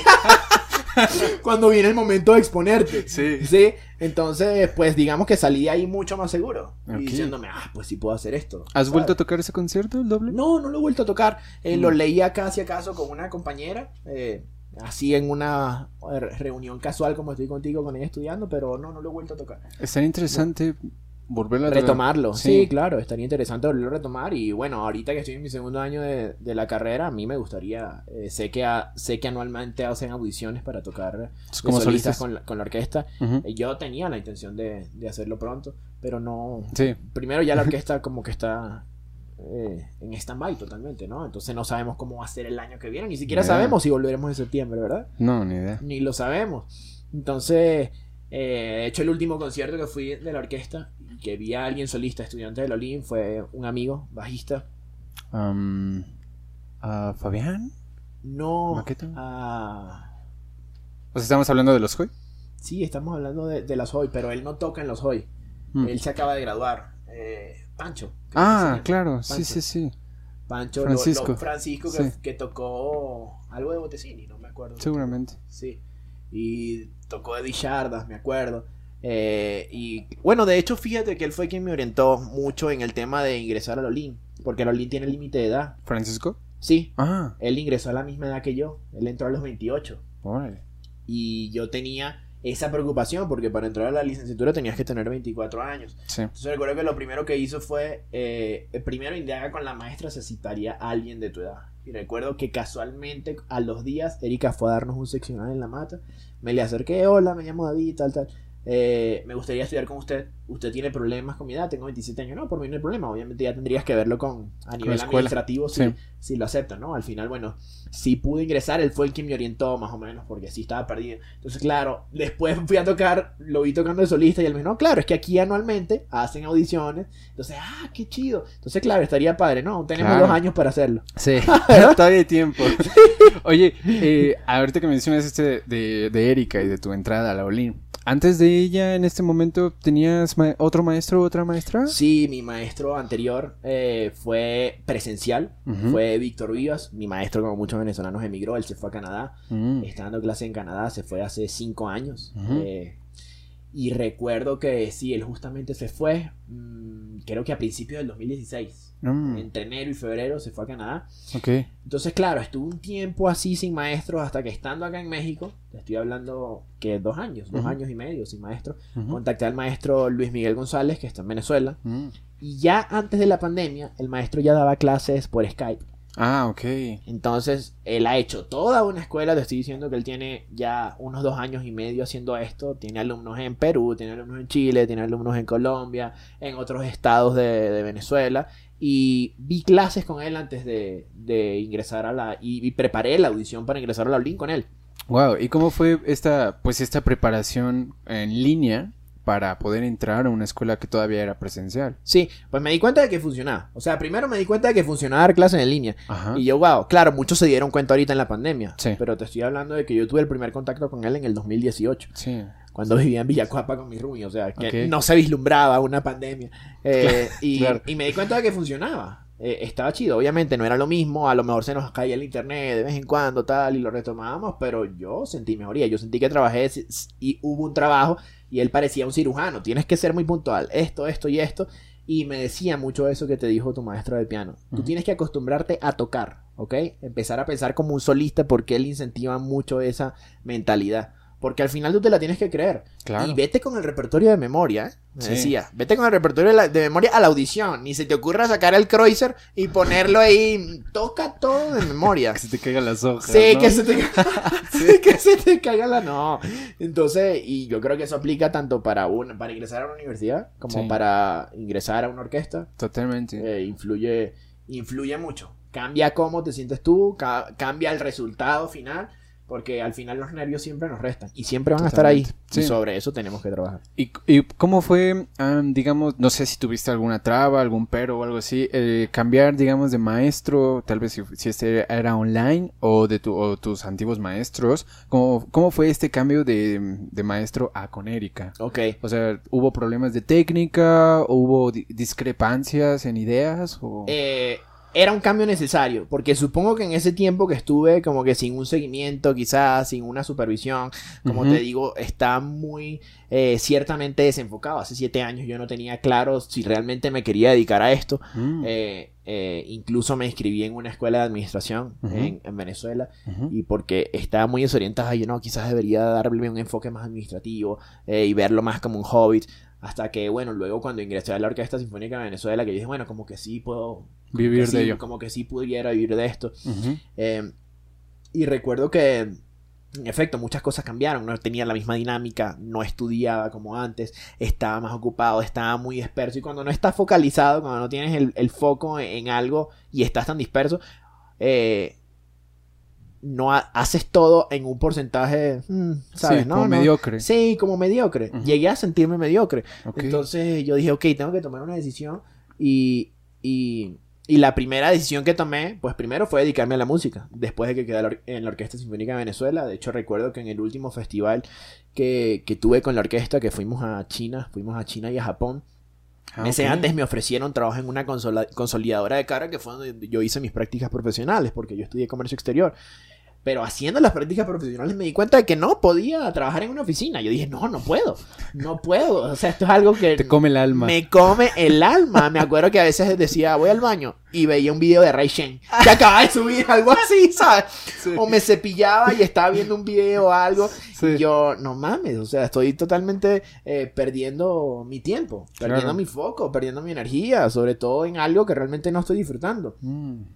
Y digamos que esa, ese encuentro con Erika eh, me, no solo como que me reivindicó realmente con lo que quiero hacer, sino que realmente, como te digo, por ser una persona como soy muy visual y que me gusta aprender de personas tan congruentes, como que dijo que esta persona tiene los resultados que yo estoy buscando, quiero aprender de ella. Ah, Entiendo. Sí, eh, mi maestro era músico de, de orquesta, él tocaba en la Simón Bolívar, era, era músico de orquesta.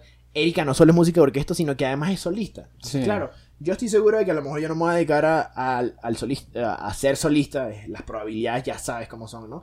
En Sí. esto, pero, pero hacerlo me retaría a mí, o sea, primero a que puedo. O sea, sí, eh, ella realmente demuestra que puede, puedes hacer las dos cosas a la vez, eventualmente puedes tocar el solista por lo menos una vez. O sea, tú no sabes cuándo va a surgir una emergencia. Recuerdo que el maestro Luis Miguel me dijo, tú tienes que estar preparado para tener este repertorio, así no lo vayas a tocar el solista, porque tú no sabes cuándo un solista No se va a enfermar o no va a llegar y van a preguntar quién aquí lo tiene. ¿Quién se Y para no tumbar esa programación. Sí. Y él me dice, a lo mejor tú te reirás, pero puede pasar. Oye, y en. Venezuela yo vi que, que pasó, pa- llegó a pasar dos veces. Entonces, wow, sí. O, o con, o sea, con violinistas. Sí, con, con, con violinista y con oboísta. Una vez le pasó a un amigo, eh, oboísta, se enfermó, tuvo un accidente, no recuerdo, y teníamos que tocar la novena de Borja, que tiene, Ah, tiene, tiene un solo bellísimo en el tercer En- movimiento de, de corno, ¿no? de- de corno inglés. corno inglés, ¿no? Sí. de corno inglés y le avisaron media hora antes a un oboísta de la orquesta, no tenía ni traje ni nada, y en el concierto él tocó en jean y franela, así. O sea, pero hizo un solo tan increíble y fue tan sublime que a la gente se le olvidó la forma en la que él estaba vestido. Claro. Fue increíble. Estaba muy preparado. Hoy en día está en Alemania, de los mejores oboístas que he conocido. Ok. Eh, y gran amigo, Sergio. Y wow, este, eh, me, me di cuenta de que sí, siempre tienes que estar preparado, ¿no? Al final, este, mucha gente piensa que no, que tal cosa es suerte y tal, pero al final como que las oportunidades se presentan al que está preparado y cuando se presentan, eh, oye, si la, ah, pues listo, se te fue el tren y rara vez se te presenta una oportunidad dos veces. Exacto. Entonces yo me di cuenta cuando estaba buscando eso, de que quería, primero me estaba, una, otra cosa por la que decidí estudiar es porque me di cuenta de que audicionando en las orquestas no quedaba. Mm. Entonces, claro, aquí en México no quedaba, no quedaba. Tengo que, algo tengo que, tengo que cambiar el enfoque. O sea, no voy a quedar si sigo haciendo lo mismo. Claro. Necesito cambiar mi forma de hacerlo, mi forma de trabajar para generar un resultado distinto. Claro. Entonces yo dije, pues necesito quizás acercarme a aquellas personas que tienen los resultados que yo busco. Totalmente. Y yo recuerdo que tomé esa decisión, así como tú, quizás, así como estamos ahorita, quizás en mi cuarto, no recuerdo, en la habitación donde yo estaba rentando. Ujú. Y a la semana eh, me invitaron a tocar en la mata y en esa semana fue Erika. Entonces fue una oportunidad que yo vi, que esto no puede ser de gratis, no puede ser, o sea, tengo- Irrepetible. exactamente irrepetible. Sí. Después fue como la siguiente semana, creo, más nunca la volví a ver de seccionalista. O sea, fue como una oportunidad, como anillo el dedo. Ella sí nunca me pudo escuchar. Yo simplemente quería indagar si ella me aceptaba por tener 27 años. Y ella me dijo, sí, que por mí no hay ningún problema, háblalo con la escuela. Recuerdo que hablé con el coordinador, me dejaron audicionar. Y el día de la audición, Erika no se presentó porque se enfermó. Wow. Qué nervios. Dios mío, te podrás imaginar cómo me sentí yo. Éramos 64 violinistas los que nos presentamos a audicionar en la OLIN. Y cada maestro escogió, escogió dos. Creo Ajá. que es lo normal. Creo que dos. Eran, no sé, ocho maestros, siete maestros, no estoy seguro. Y Erika fue la única que se ausentó porque se enfermó ese día. Wow, qué nervios. Entonces, claro, yo recuerdo que en la OLIN me preguntaron por qué estás acá, qué estás haciendo, qué estatus tienes. Al darse cuenta de que era extranjero, les dije que era residente permanente, que, Claro. que, so- que era refugiado y actualmente residente, porque querías estudiar en la ULIN. Eh, y recuerdo que dije también que quería estudiar con la maestra Erika. Entonces, claro, eh, ellos vieron que lo- ambas partes nos dimos cuenta de que la maestra Erika no estaba presente, no escuchó mi audición. Y los resultados se tardaron en darlos casi tres semanas. Sí, luego la Oli. Sí, ¿no? Y cuando dieron los resultados, mi nombre no aparecía Ay, no, no. estaba. Entonces yo salí muy contento de esa audición porque yo estaba contento, yo estaba consciente de que había hecho un buen trabajo. No fue impecable, por supuesto, los nervios, está tiempísimo sin hacer una audición. Eh, y sudaba, salí sudando, hacía cántaros. Y recuerdo que, bueno, dieron los resultados y yo como que, wow, pero ¿por qué? En tal caso me gustaría saber- tener un feedback, ¿no? Claro. ¿Por qué quizás no, no quedé? ¿Qué puedo mejorar? Recuerdo que fui a la, a la OLIN y me puse en contacto con el maestro Jorge Rizzi, quien fue mi maestro de música de cámara recientemente y estuvo de jurado en esa audición. Y, y recuerdo que él dijo, o sea, al final se tomó una decisión, tú dijiste que querías ver clases con Erika, en fin, o sea, ciencia sí se, tomó mucho en cuenta el tema de tu edad. Ok, se ve que tiene ciertas mañas que habría que corregir, ya tú tienes cierta edad, no sabríamos cómo. Y recuerdo que como a los dos días, el maestro Jorge Rizzi se consiguió a Erika en uno de los pasillos y le comentó.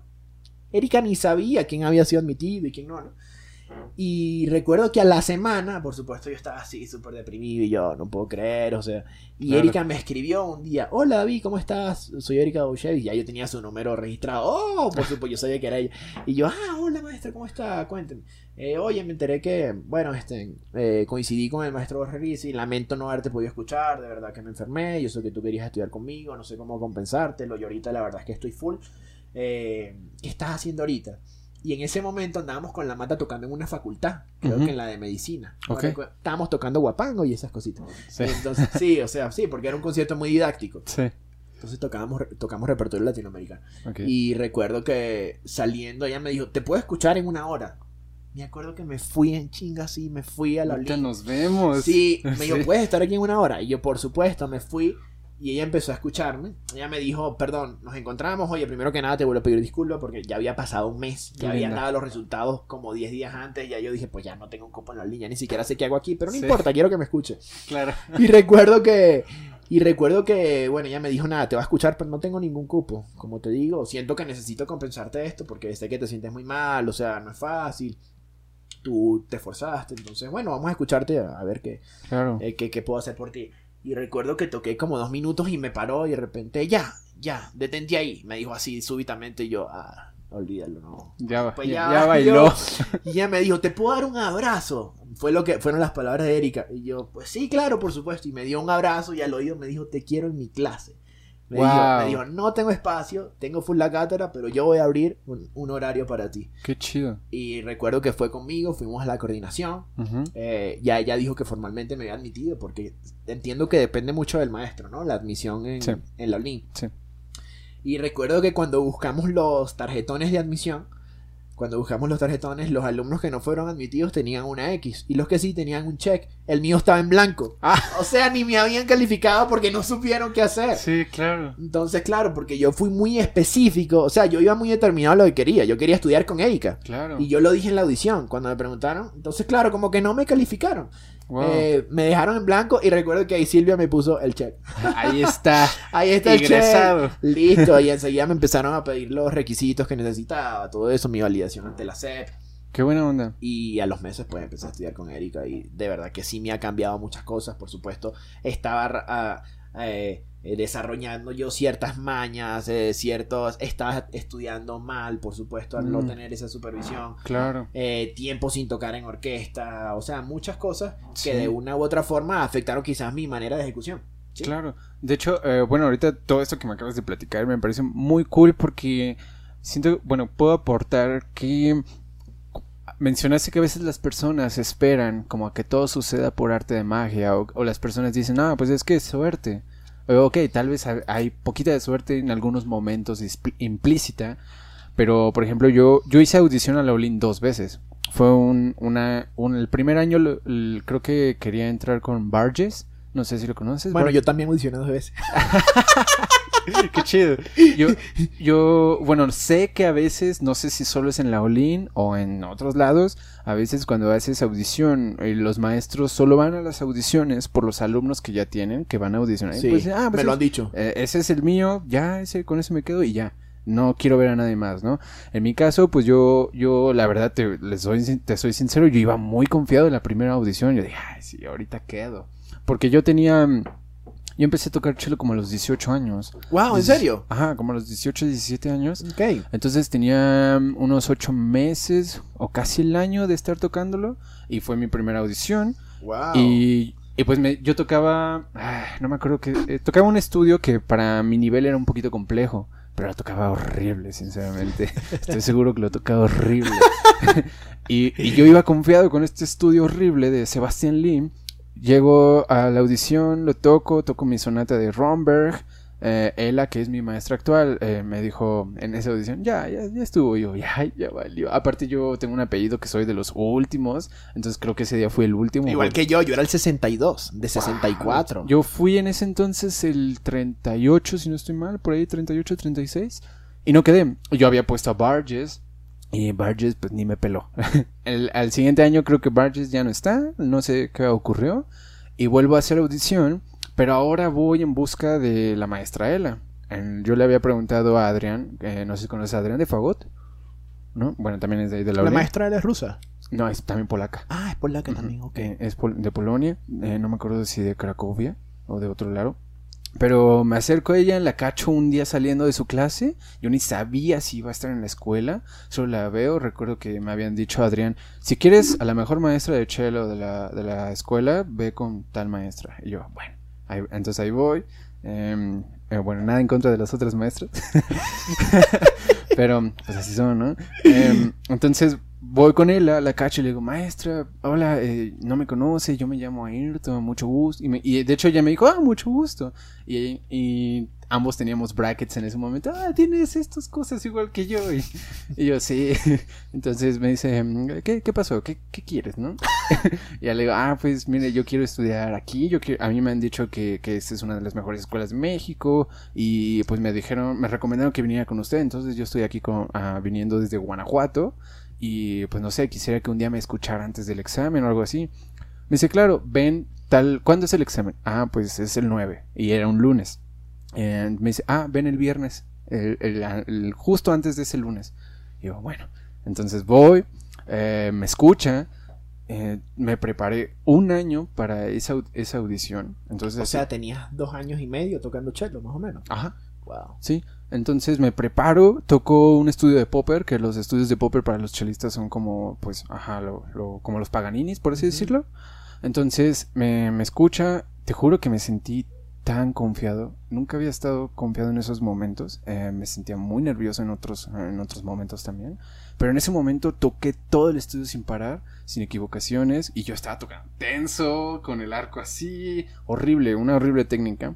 Ella me escucha todo y me dice, ok, creo que tienes las capacidades, creo que te, no sé qué te vayan a decir, no sé si alguien te va a escoger, no, no te prometo nada, pero te recomiendo que mejores estos aspectos. Y no sé si lo vayas a lograr. En tres días. Ajá, en tres días. Haz lo mejor que puedas. Y ya, prácticamente fue eso, ¿no? Entonces, ella me había dicho, te voy a dar una clase nada más de media hora. Y no, se alargó a, o casi dos horas. Eso, yo cuando salí de ahí le dije, maestra, muchísimas gracias, de verdad, por haberse dado el tiempo. Llega el día del examen, lo hago, ahora éramos como 28 personas, ya no había tantas. Y también igual, el último. Y me espero y al final del, del, del- ajá, de la audición me dice, muy bien, la verdad es que me sorprendiste haber mejorado ciertos aspectos en tres días. Eso es, eso es algo que no me hubiera imaginado.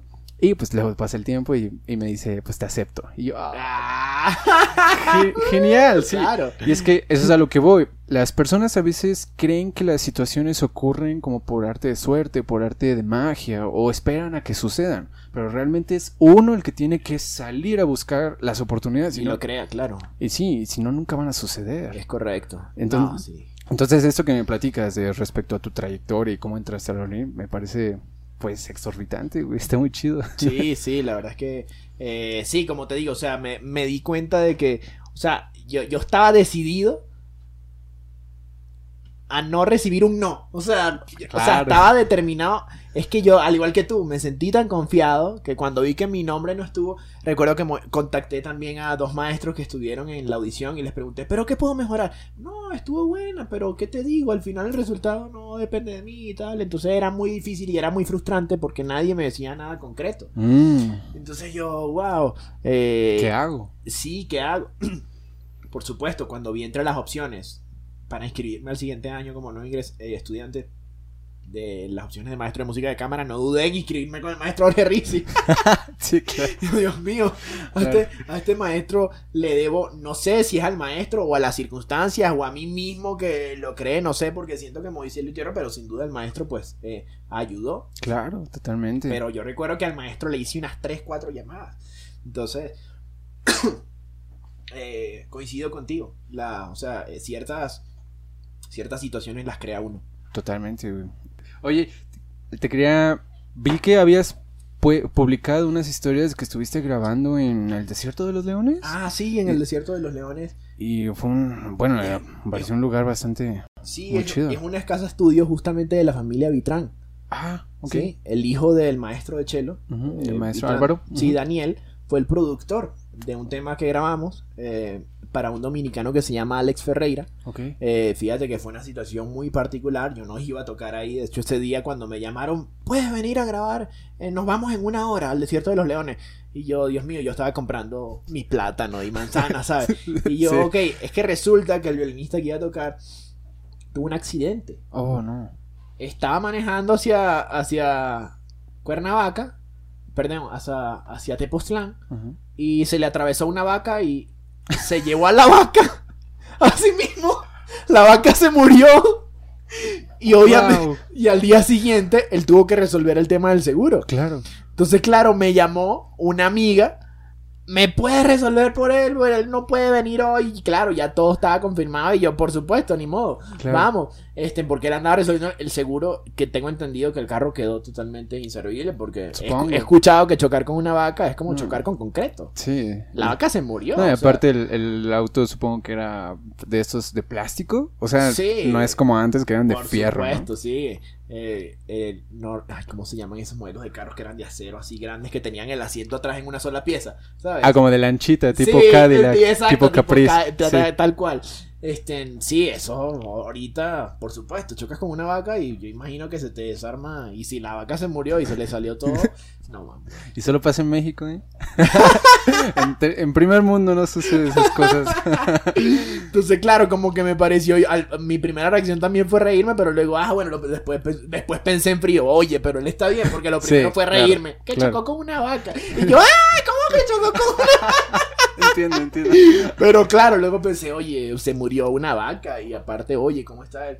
Entonces, fíjate que fue una oportunidad así, realmente yo ese día no, no, eh, no, no estaba co- convocado, no estaba Planeado. esti- estimado para y cuando llegué un lugar increíble es en el bosque así totalmente literalmente estás como en el bosque en plena montaña del desierto de los leones y es, es una casa de él que la casa de la familia como te digo que la adaptaron como estudio y se llama Mm, eh, casa estudio desierto de los leones creo que se llama así ¿Ha- súper bonito ¿Has grabado antes? eh, o bueno, ¿has tenido estas experiencias de grabación Sí, antes? sí, este, en, eh, precisamente con estos amigos, o sea, yo no suelo tener como que contactos o el amigo del productor y tal, siempre que requieren, de, esto pasó, eh, o sea, te lo digo apoyado sobre todo en los amigos que ya yo tenía aquí en México, Sí, yo sí, sabía que aquí tenía amigos en la ciudad, yo sabía que tenía amigos en Guadalajara, mi primo en Guanajuato, etcétera, y por supuesto desde que lle- llegué, los dije, pues, o sea, ya llegué acá, bueno, mándenme chamba, ¿no? Si, pueden, oye, y por supuesto cada vez que han podido, cada vez que necesitan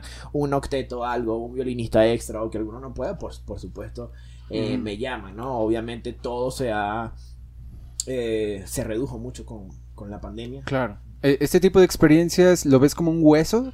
Ah, o sea, ¿lo ves como pues, huesos? Oye, a mí me encanta, no, no como hueso, yo creo que, o sea, yo me encanta y creo que muchos les encantaría dedicarse únicamente a eso. Claro, es que mm, pregunto esto porque a veces, como mencionaste hace ratito, a, a veces el tipo de, digamos, de educación en la escuela, o si lo podemos decir como conservatorios tradicionales, la educación así, a veces solo te educa a orquesta o a Sí. solista o música de cámara, etcétera. No te das cuenta de que, como mencionaste, existe la pedagogía musical, de que existen tal vez, tal vez músicos de sesión que solo se dedican a grabar Sí. con no importa qué género, no importa si el día de mañana es con Luis Miguel y el otro día es con, no sé, con Ramstein, no, no importa, ahí, ahí están, ¿no?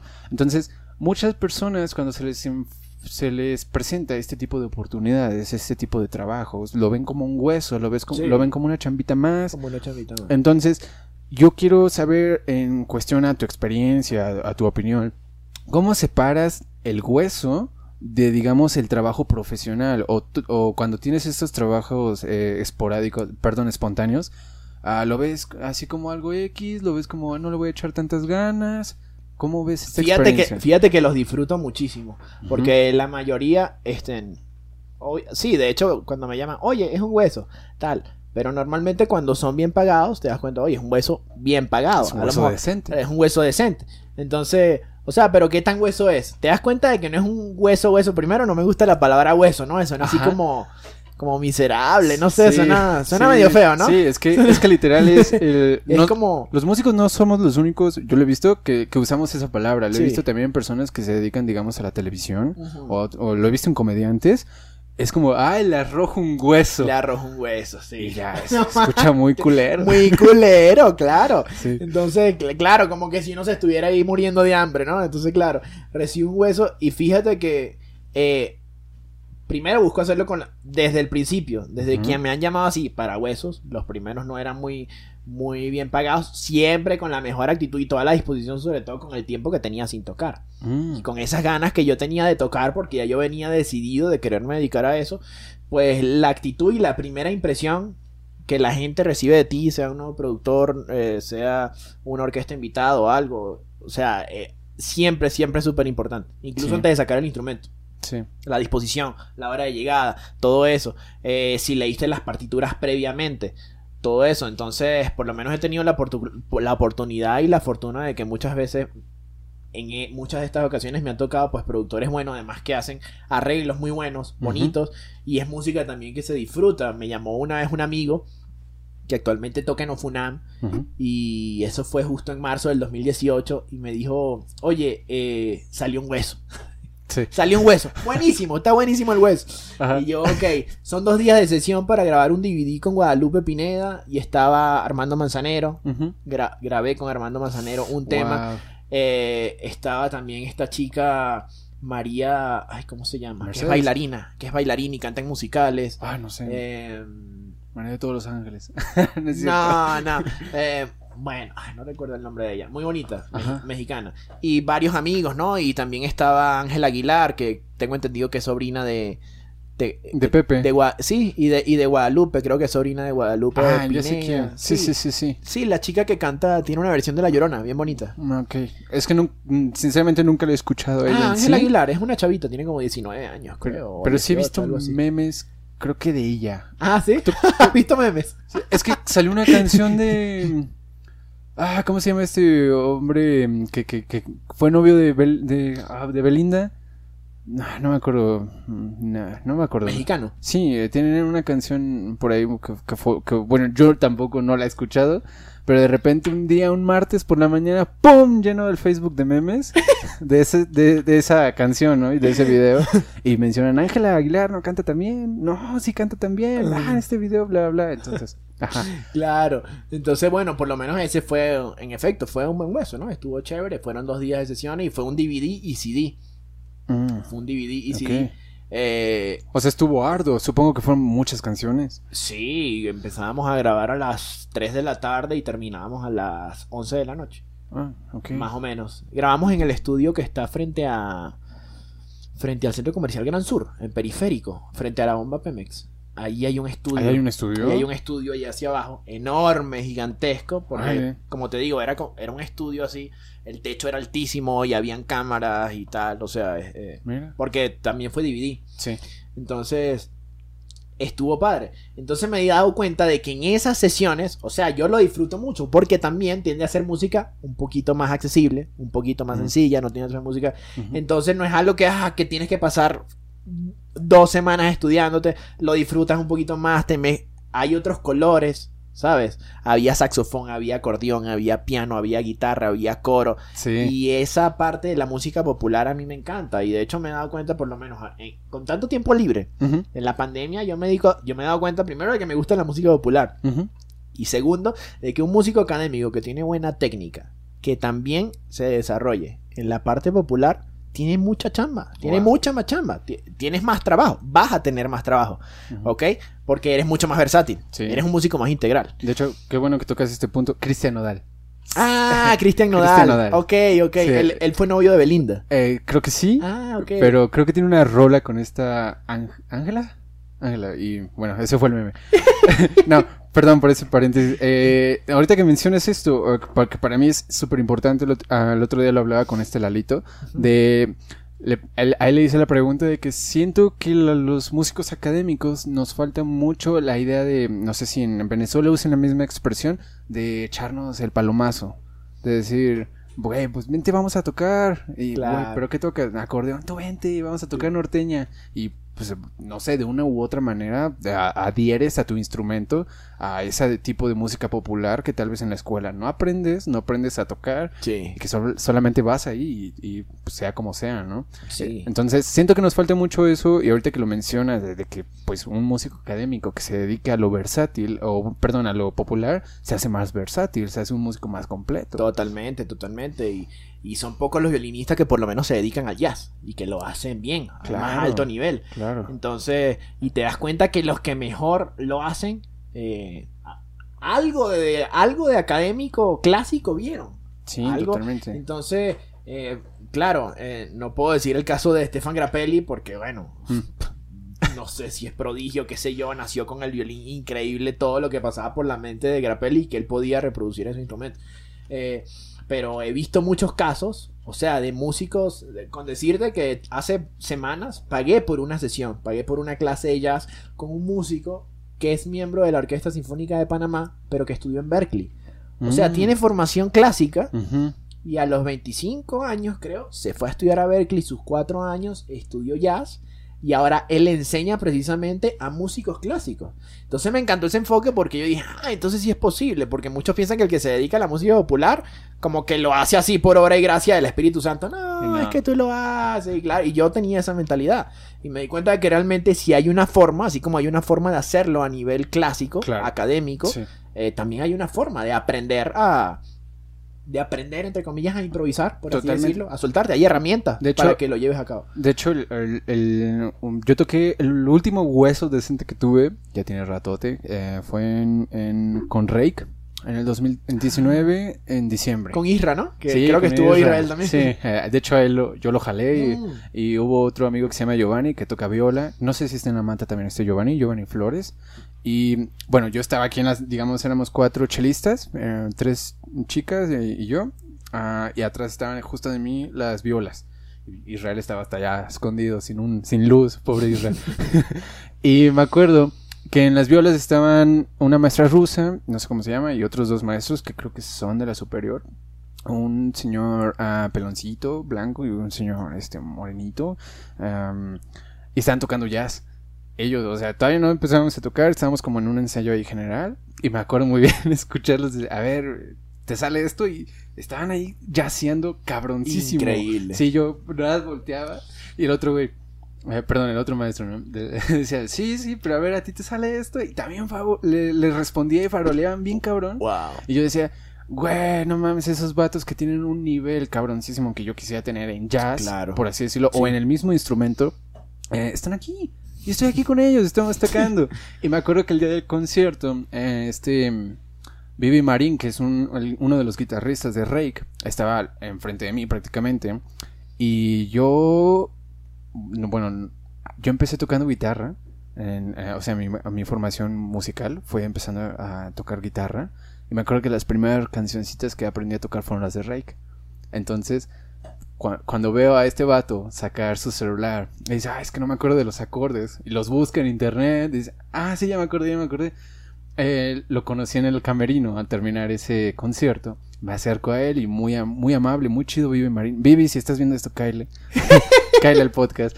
Em, me, me dice, güey, es que es increíble. Yo le pregunté, ¿cómo ¿Por qué sacaste el celular, güey? O sea, yo sé que son tus rolas o tal vez ya tiene bastante tiempo que no las tocas, pero mm, vi que checaste los acordes. ¿Qué, ¿Qué onda con ese aspecto, no? Me dice, ah, pues es que a veces no, pues no, no, no las veo, entonces no me acuerdo y tengo que, las tengo que observar. Y me acuerdo que tuvimos una plática respecto a eso. Me dice, es que no es como, nosotros no somos como ustedes los músicos académicos, que ustedes estudian horas y se la pasan en la escuela estudiando bastantes cosas para poder llegar a momentos como el de hoy y simplemente llegar a sentarse y tocar lo que está escrito. Así como tú lo mencionabas con el, pues con estas de las grabaciones que disfrutas más. Y fue de, ah, sí es cierto. O sea, hay, hay banditas, en, en, este ejemplo tal vez Rake, que pues sí tienen su música y ellos la crearon y a veces hay que volverla a checar. Y hay momentos en los que los músicos académicos, académicos, perdón, pues simplemente van a leer o van a tocar lo que está escrito y ya. Pero ¿qué pasa cuando tienes otros músicos experimentados en otras áreas y que, bueno, digamos, tú no las, tú no las eh, eh, tocas o tú, o tú no te desempeñas en esas áreas, pero no quita que no puedas aprender de ello o que no puedas, no sé, explotarte aún más como músico. Claro, claro. Oye, fíjate, quiero corregir un error Adelante. Ya lo que dije hace poco. Primero, siguiendo en esta línea, totalmente. O sea, está brutal, es otro enfoque. Y te das cuenta de que es otro lenguaje, ¿ok? Es otro lenguaje y, y una persona que puede hacer ambas cosas, o sea, está en otro nivel. Está en otro nivel artístico. Sí. Y, y es frustrante cuando uno quiere intentarlo y uno tiene las inseguridades, ¿no? De no, pero es que si meto una mala nota, pero es que, ah, que no me da la armonía, pero es que no le cacho, no le cacho. Entonces, y te das cuenta de que sí, o sea, más allá de, que existe una forma de hacerlo, también está en aventarse, ¿no? Muchos me he dado cuenta que tienen es una trayectoria de calle. De calle y de que el oído se les abre de una manera increíble. Yo ahorita tengo un alumno que es mariachi, vive en Manzanillo. Tiene como 10 años tocando el violín y no sabe leer partituras. Está aprendiendo conmigo. Pero es muy talentoso. Toca súper bien. Y entonces todo lo que se sabe, lo ha sacado desde puro oído. Trabajo de calle. Y yo, wow, qué increíble. Eso me parece súper. Y bueno, así supongo que habrá sido antes, ¿no? Porque los que eran trovadores y que eran multiinstrumentistas, no creo que tuviesen. Primero, todavía no existía la imprenta. Entonces, claro. Entonces, wow. Mira, corrigiendo el error. Eh, la estancia es una obra de Alberto Ginasteras. Ah, de Ginastera, ok. Es argentino. Sí. Argentino. Ok. Es un ballet sinfónico. Ok, fíjate que... que... consta de cuatro movimientos y acabamos de grabar el cuarto movimiento. Entonces, claro, justo esta semana le pasamos los videos a, a los ingenieros para que hagan eh, pues el ensamble y, así, ya saldrá. Y la última que tocamos fue Sinfonía India. Ah. Que creo que por ahí lo viste un pedacito. Sí, si no mal recuerdo, sí, sí. Sí, un pedacito. Entonces, bueno, sí, volviendo a la parte de la música popular, eh, yo he intentado, quiero explorar, o sea, me di cuenta de que quiero y de que tengo las herramientas para, para poder hacerlo. Entonces, fíjate, me pagué mi clase de jazz y fue una clase donde recibí tanta información, tantas cosas que obviamente no se asimilan en dos días. Porque muchas veces también, como que uno peca de...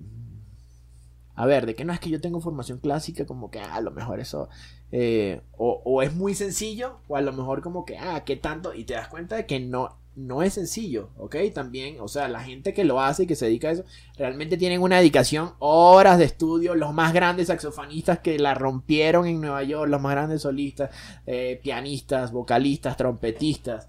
Eh, que la rompieron en ese género, realmente son personas que le dedicaban horas a sacar la última gota de jugo y de talento que tuvieran para ser los mejores en su, en su ámbito. En este caso, el popular. Y cuando digo popular, no me refiero únicamente al jazz, me refiero a la música folclórica, música celta, el bluegrass, eh, la música así, americana, la música asiática. Es increíble Sí, claro. cómo ese tipo de armonías, ese tipo de colores y adentrarte en la música hindú, o sea, adentrarte en esos géneros, eh, o sea, creo que te puede llevar, o sea, te, te, por lo menos me he dado cuenta de que con todas esas ideas y con todas esas influencias que yo he tenido, escuchando música nueva y música popular durante la pandemia, eh, hasta me surge de repente el, el impulso de escribir algo. Entonces Mm. ya estoy desarrollando la parte creativa incluso, ¿sabes? Que muchas veces en la parte clásica académica no, No está. no está. Porque obviamente nos apegamos al papel y recuerdo que en una clase de música de cámara el maestro, oye, qué interesante estaría que no tocáramos exacto,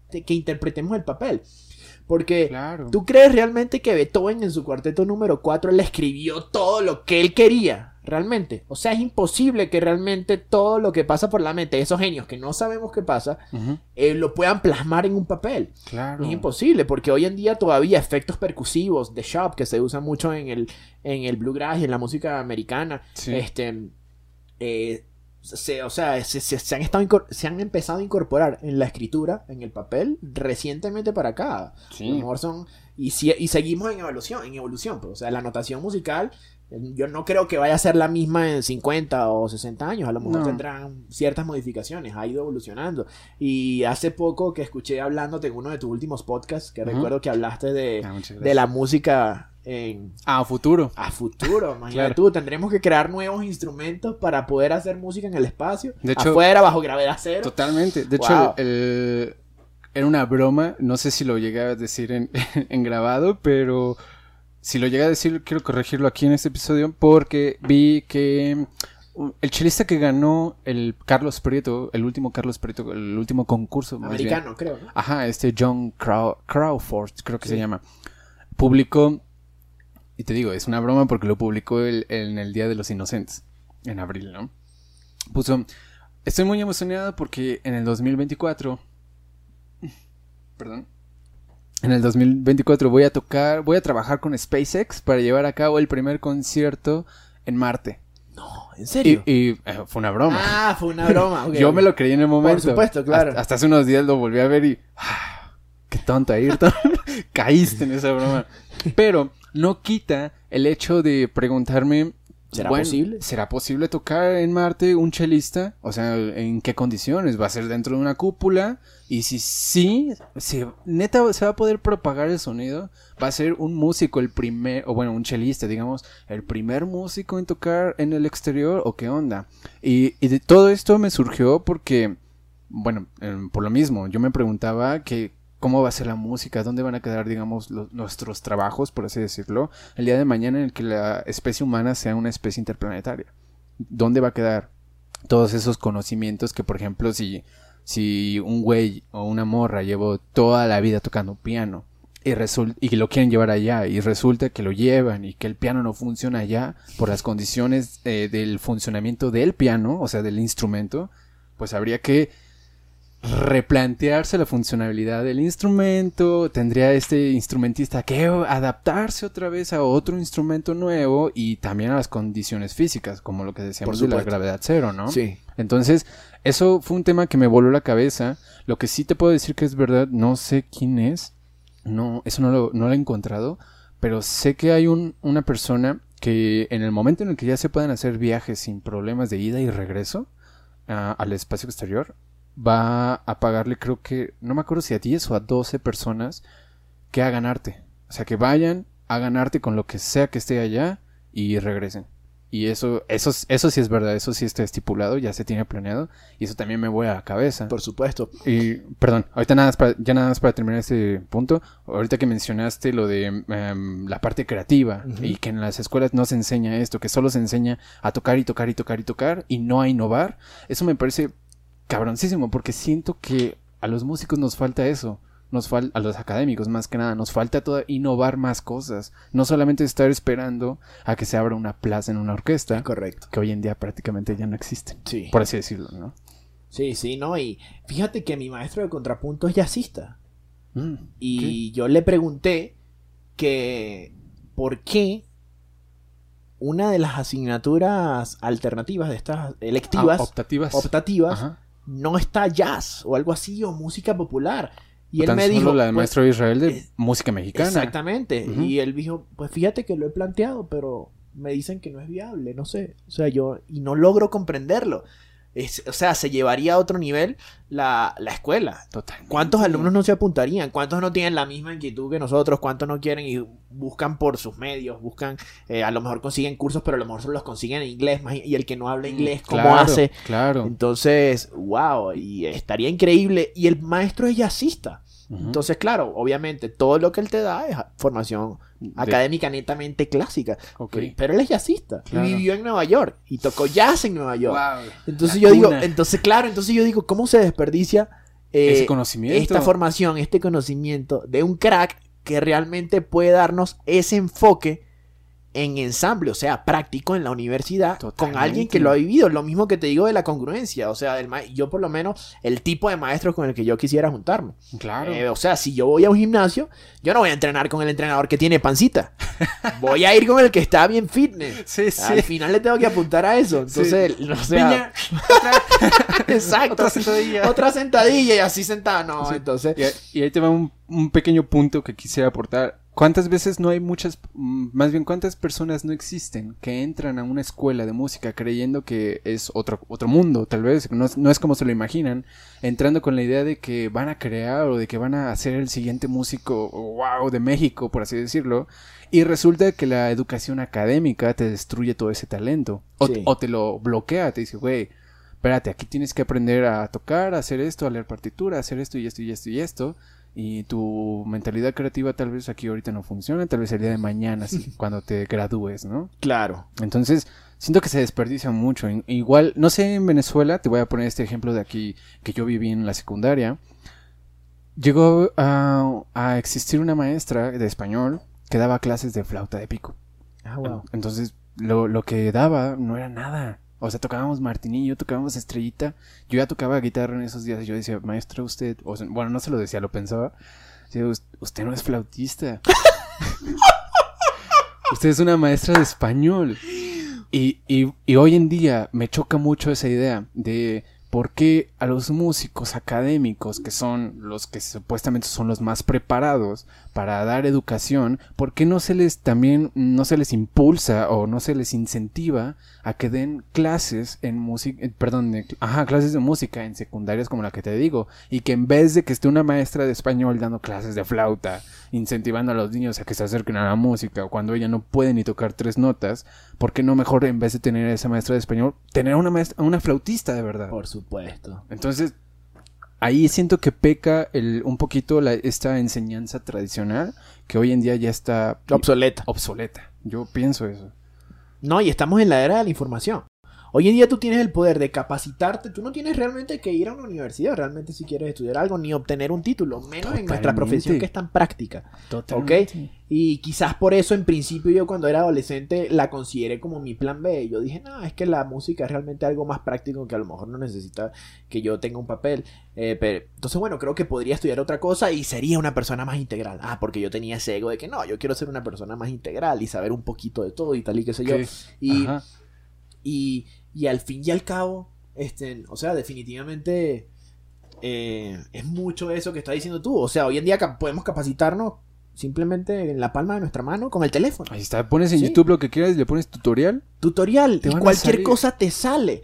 Por eso a mí me molesta cuando mi mamá me dice, David, mamá, googlealo. Le digo, googlealo, métete en YouTube. Todo está en YouTube. Lo que pienses, escríbelo y ya. Totalmente. Y no aprendes igual cuando te lo dicen que cuando tú te autoeducas. O sea, no es lo mismo leerlo o ver un video o que alguien te lo diga, porque entonces cuando te dicen las cosas, y siento que eso ocurre mucho en mi país, te dicen las cosas, eh, lo digo a nivel político, ¿no? Sí. Y solo escuchas lo que ves en la televisión por eso, y no te cuestionas nada, no desarrollas un criterio. Entonces realmente no te, convierte, no te conviertes en un ciudadano integral. El criterio te lo dan los libros, los viajes, las experiencias, las personas. La calle. No, no el aula. Exacto. Exactamente. Sí, sí, la sí. calle. Entonces, eso me parece súper. Este maestro de contrapunto que te estoy diciendo, o sea, increíble. Me gusta mucho la forma en la que da sus clases. Muy, muy organizado, muy gradual. Y he encontrado, como te digo, habilidades, sobre todo en la cuarentena. Y ahorita estudiando contrapunto, me he dado cuenta de que puedo escribir bien, puedo llegar a escribir bien. Y es algo que yo nunca me había planteado con, a mis 29 años, hace dos años. Yo, oye, ¿será que algún, si escribo algo, una piecita o algo, ya no solo la puedo escribir una melodía, sino que la puedo armonizar con herramientas que estoy aprendiendo en, en- en la en este caso, en, en la universidad. Entonces, claro, no es que subestime la universidad, al contrario, lo que digo es que no te puedes conformar únicamente con eso. Es- Tienes, no te puedes conformar únicamente con lo que recibes en el aula. Todo, todo nos los tenemos que cuestionar. Porque si no, imagínate cuánta gente no termina siendo adoctrinada por cualquier, eh, por dar un ejemplo, ¿no? Que no sea musical, sino por cualquier sistema político o algo. Y es muy fácil adoctrinar cuando tienes la cabeza vacía, precisamente, y simplemente pa, dices sí a todo y no tienes acceso a, a la a información. más cosas. De hecho, a mí, a mí me da mucha, bueno, no, no, no sé si decir tristeza o coraje, no sé, me da una molestia un poquito en mi sentir cuando veo, o sea, sé que la situación ahorita pandémicamente hablando está cabroncísima y que cualquier, eh, cualquiera está haciendo lo que sea con tal de obtener dinero para comer, Sí. la neta, ¿no? Pero a veces me da cosita ver músicos o personas que yo conozco que se dedican a la música y que empiezan a, a dejarla para dedicarse a otra cosa que sí le da de comer. O sea, es como, güey, tienes todos los conocimientos musicales como para poder crear algo que, no sé, tal vez, ok, ahorita tal vez no te está dando varo, pero dale, eh, empeñate en eso y en unos años vas a crear un, bueno, vas a, a- ajá, crear un background para que esto que tú estás haciendo se cree como un nuevo empleo y que puedas vivir de ello. Claro. O sea, no, no, no tienes que, por ejemplo, en mi caso, eh, yo no he dejado la música, no he dejado de estudiar, pero esto no tiene nada que ver con música, esto es locución, por así decirlo. Claro. Esto es telecomunicaciones. Totalmente. Entonces, y yo no estoy recibiendo varo de esto, lo estoy Sí, haciendo claro. por, otra, por, por gusto. Pero imagínate que hubiera dejado la música por empezar a hacer esto. Claro. Si no me hubiera, si, si no, esto no me lo dijo la escuela tampoco. O sea, es, yo sé que hay momentos, bueno, más bien yo sé que estamos en momentos de ver cómo le hacemos para sobrevivir, pero se me hace muy culero que ciertas personas están yéndose por otros lados solo porque la escuela tampoco les dio esa visión, o también porque ellos no se autocuestionan en dónde Sí, están parados. Sí, no, y es vivir eternamente en la posición de la víctima, ¿no? Que a lo mejor a futuro, si no te va bien, no, pero es que en la escuela no me enseñaron tal cosa, o porque el gobierno no me da estas oportunidades, Claro. porque mucha gente también, lamentablemente, en Latinoamérica Sí. tienden a creer que todo nos lo tiene que dar el gobierno. Papá gobierno, Oh, sí. Entonces, no, y no buscan crear, o sea, y eso, eh, en efecto, estoy totalmente de acuerdo contigo, o sea, nos bloquea y verga, morimos, morimos realmente en vida. O sea, Totalmente. es, es increíble. Ahorita que te mencionaba esto de, de, pues de la música y, de- y que uno tiene que ganar dinero para comer. El otro día platicaba con un compa sobre que ah, la música es aquel invento humano o aquello que el humano inventó que no le da sustento al cuerpo. Por si acaso no. quiere checar algo más tarde. Ah, Ah, gracias. Ok, ok, que no le da sustento al cuerpo. Ajá, no le da sustento al cuerpo, no, o sea, no es como la comida que hace que el cuerpo pues permanezca y que viva, si dejas de comer te mueres. La música es aquello que e- es ese invento humano que no se lo da a- al cuerpo humano, pero sin embargo, como te mencioné hace ratito, siento que es de aquellas cosas que se necesitan en la vida de cualquier persona, como cualquier otro ámbito del arte, para que esta persona se, se sensibilice, ajá, Sensibilice. gracias, como humano, Claro. porque a veces no encontramos ni siquiera cómo expresarnos, no encontramos cómo decir las cosas y el arte es lo que hace que es- ese mensaje se pueda expresar, es aquello que trasciende. Entonces, eh, el, el- objetivo de este podcast es darle un poquito de valor a la música Em, no sé qué opinas respecto a eso. ¿Crees que sea necesaria en la vida de las personas o crees que cualquiera podría vivir sin la música? Totalmente, yo creo que sí es necesario, así como los idiomas, así como... eh, de hecho, no sé si recuerdas que una vez andábamos en clase y tenemos una compañera que estudió un tiempo en Inglaterra y ella, eh, no sé si estuviste en esa clase, y ella dijo que cuando vivió allá llegó a ir a varias misas. Ah, sí, cierto, sí, cierto. Y ella dijo que en el, no sé, el pan diario, la, la oración que se vaya a hacer, la rutina de ese día, tienen incluso el pentagrama con los cantos Con que se notas. van a hacer y el abogado que está al lado, el doctor, el arquitecto, El todos saben leer. leerlo, Exacto. saben leerlo y lo saben y saben las alturas de los sonidos y la duración de los sonidos, diferencian una figura rítmica y una nota, eso está increíble y no son músicos.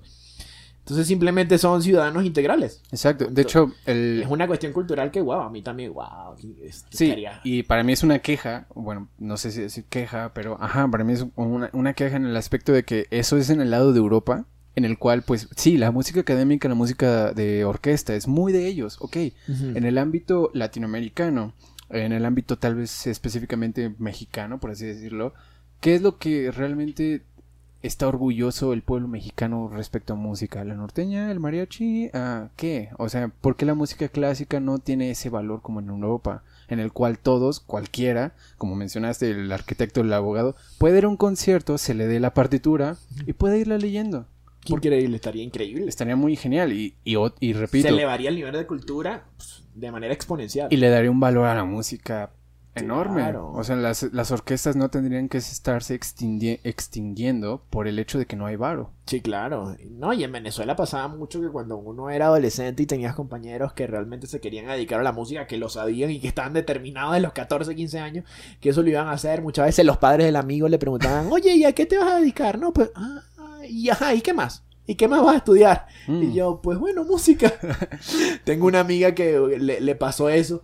Eh, la mamá de una de sus mejores amigas le preguntó un día, oye, ¿y a qué te vas a dedicar tú? Pues al violín. Y ella, ah, ok. ¿Pero a qué más? Y ella, no, pues al violín. Ah. Entonces como que ya no supo qué más preguntarle, ¿no? Pues sí, al violín.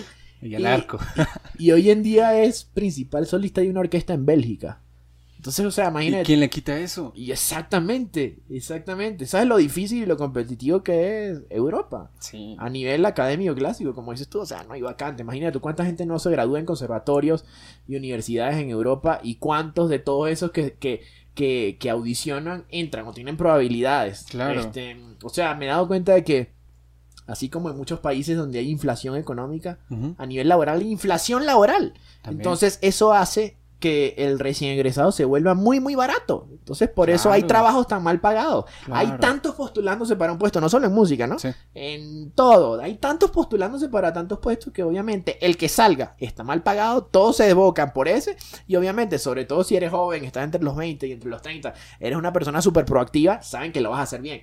Y ahí es donde la edad también eh, tiene un factor determinante muchas veces que, bueno, eh, de hecho eso es lo que me frustraba a mí, de que no pude, o sea, de que yo no tuviera esa posibilidad de poder ingresar quizás a estudiar otra vez porque Por me, pa- pasaba de la edad. Y yo, pero yo quiero seguir estudiando, yo quiero seguir capacitándome, ¿por qué no, porque no tengo ese derecho? Debería Claro. ser algo democrático. Claro. ¿Sabes? Y simplemente quedar por mi talento y por mi- mi- mis habilidades, Pues no por no por mi edad, exacto. Entonces, eh, muchas veces, como dices tú, hay, a veces hay que luchar contra eso y luchar contra esos obstáculos hasta que realmente el que esté determinado, pues lo consigue. Porque lo más fácil y lo más mediocre es decir, ah, no, entonces no lo puedo intentar porque no puedo luchar contra el sistema.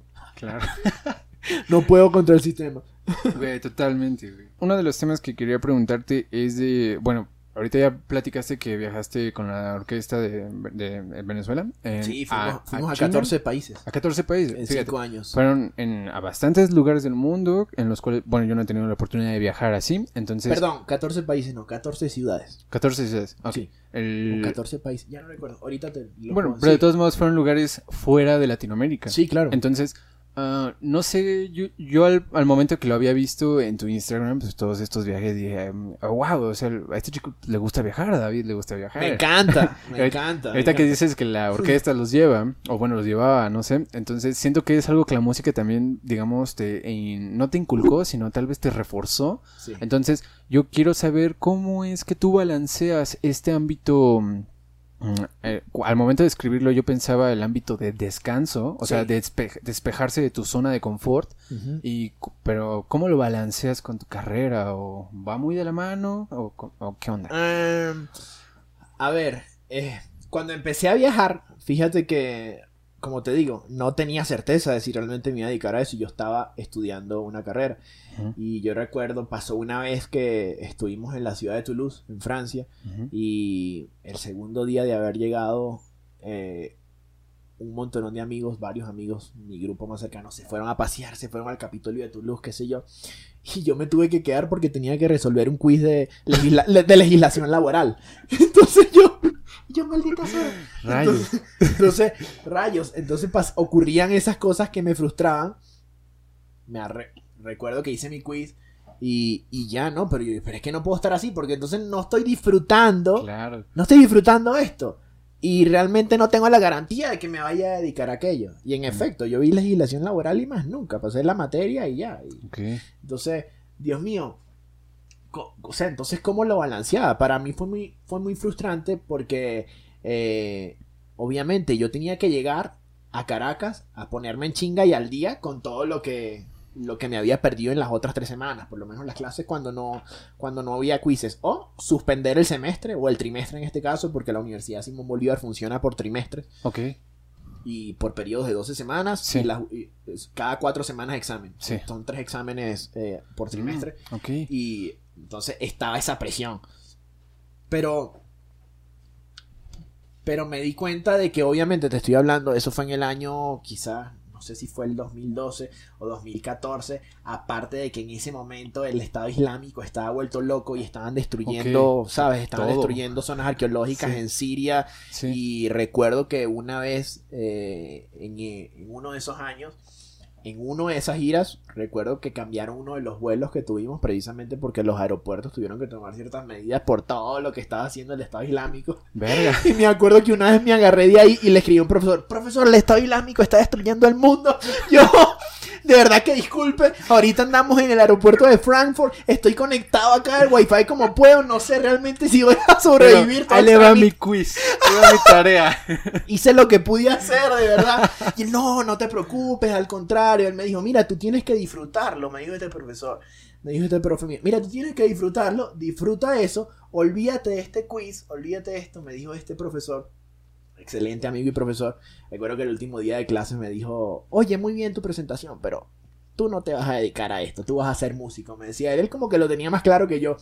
Mm, Y él me dijo, disfrútalo, no te preocupes, después resolvemos. O sea, tienes 20 años, 21 años, esto no lo vas a repetir nunca. Olvídate de este quiz, era algo que yo no me esperaba. Entonces, Claro. eh, yo preocupado por un trimestre, por como, o sea, porque mucha gente como que tiene esa preocupación de que me tengo que graduar antes de los 23 años, que me tengo que casar a los 30 años, y todos tenemos tiempos totalmente distintos. totalmente. Entonces, claro, yo cuando realmente entendí eso, yo simplemente me di el tiempo que me tenía que dar para graduarme. Y una carrera que a lo mejor otros hubieran sacado en tres años y medio o en tres años, a mí me tomó cinco años, pero no me arrepiento de nada. Y como te digo, no me arrepiento de haber rechazado ese trabajo, porque cuando me ofrecieron ese trabajo yo aún me lo pensaba. O sea, ¿será que tengo que dedicarme a esto porque da más varo quizás pensando en el varo?